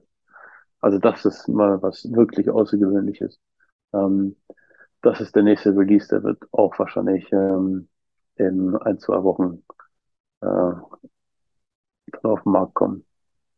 Sehr cool. Klingt auf jeden Fall interessant. Geht auch in die Richtung im Endeffekt, ähm, was ja gerade ähm, erstens insgesamt so ähm, spürbar ist, was wir auch gemerkt haben, ähm, dass Whisky-Liebhaber nicht nur eben die Spirituose mögen, sondern auch, wie gesagt, andere und vor allen Dingen offen für die französischen Spirituosen sind. Sei es jetzt Cognac, Armagnac, vor allen Dingen Armagnac, glaube ich, weil das oftmals ähm, ähnliche Aromen hat, aber auch Cognac tatsächlich. Von daher sind wir gespannt. Olli, Olli ist unentschieden. Hat. Olli, Olli freut sich nicht so. Nein, nein, das, das interpretierst du falsch. Ich freue mich schon sehr, also finde ich gut, finde ich toll. Ich, ich, ich war mir gerade nur nicht sicher, ob die, äh, ich glaube, Whisky, äh, Konnoisseure, Genießer sind doch etwas eingeschränkter, als man so denkt. Das fängt an bei denen, die nur die Schotten trinken wollen und sagen, den ihren fasse ich nicht an. Und äh, geht dann über zu denen, die sagen, nee, wenn dann nur Whisky.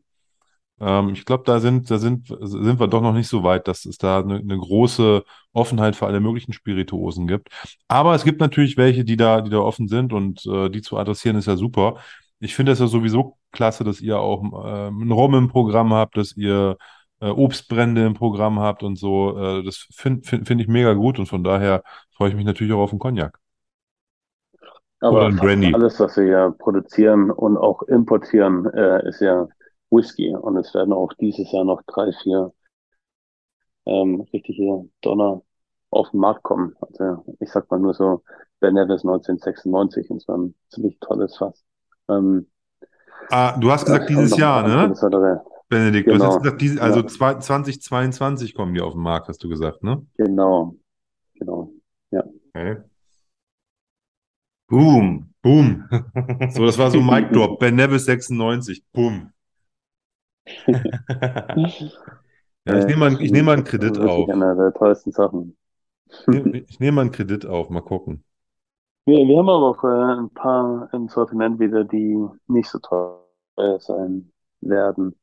Äh, leider haben wir selber ja nicht wirklich Möglichkeit, Preise zu gestalten. Ja. Ähm, aber wir haben ein ziemlich tolles Secret, äh, Secret Speyside, äh, fast 25 Jahre alt, ähm, Glenlivet Single Malt, ähm, für ein bisschen mehr als 100 Euro, glaube ich, werden das sein. Ja, Das klingt doch nach einem super Deal. ausnahmsweise mal wieder was, Ein Secret was Speyside Gutes. Glenlivet, hast du gesagt. Genau. Secret Speyside, aber Glenlivet, ja. Sehr gut. Ja.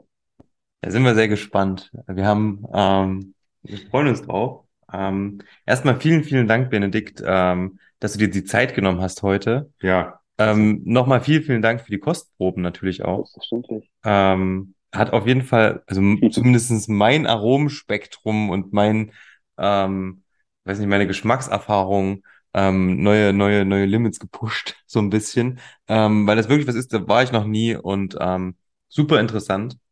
Ähm, vielen Dank dafür und ähm, euch auf jeden Fall schon mal viel, viel Erfolg damit, mit dem, mit dem, mit dem Release. Ich hoffe, es ist nicht sofort ausverkauft. Vielen Dank für die netten Worte. Ja, Ja, ich kann mich dem ich kann mich dem äh, nur anschließen, lieber Benedikt. Also ich bin auch begeistert und ähm, freue mich, dass ihr da diese, euch in diese Arbeit gestürzt habt und äh, dass ihr sowas macht. Und äh, freue mich jetzt auf diese drei Flaschen, ähm, äh, freue mich aber auch genauso auf das, was äh, im Laufe des Jahres noch kommen wird.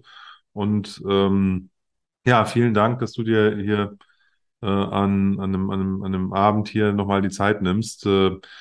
Wir, wir, wir sind ja alle ein bisschen kaputt von, von, von, vom, ihr vom harten Wochenende, ich, ich von, von den letzten Tagen so. Äh, von daher doppelter Dank, ne, ähm, ähm, dass du da hier für unsere Hörer bereitstehst und äh, ähm, da ein bisschen drüber gesprochen hast. Ich fand es auch mega interessant wieder, diese, die Details, ähm, was da alles so passiert in Mexiko, weil ich glaube, das ist das eine, einfach nur eine Flasche aufzumachen und sich was einzugießen. Das andere ist, wenn man so zumindest mal eine Idee davon bekommt, was denn da gemacht wird, um zu zur Spirituose zu kommen, dann erfüllt sich das noch mehr mit Leben und das ist natürlich dann auch irgendwie nochmal eine, ein weiterer Horizont als nur jetzt das Destillat selber. Also dafür danke. ah, auch dir danke für die netten Worte, Olli. Ähm, es freut mich doch immer wieder, ähm, mit Leuten zu, zu unterhalten, mich zu unterhalten und äh, Informationen zu teilen. Und ähm, über euch ist es doch äh, immer lustig und schön. Ja, das waren jetzt aber sehr nette Worte von dir. So, jetzt mal genug mit der Bauchpinselei, ihr da Ja. draußen. Ähm, wir hoffen, es hat euch viel Spaß gemacht, ähm, in dieser Folge dabei zu sein. Ähm, diejenigen, die ein Sample-Set hatten, ähm, lasst euch euer Sample noch gut schmecken und ähm, kauft vielleicht ruhig mal doch die eine oder andere Flasche Mezcal, ähm, weil das auch eine schöne Art ist, einfach mal seinen Horizont ein bisschen zu erweitern. Wir sehen uns und hören uns hoffentlich bald und bis dahin habt eine schöne Woche. Ciao. Bye, bye. Ciao.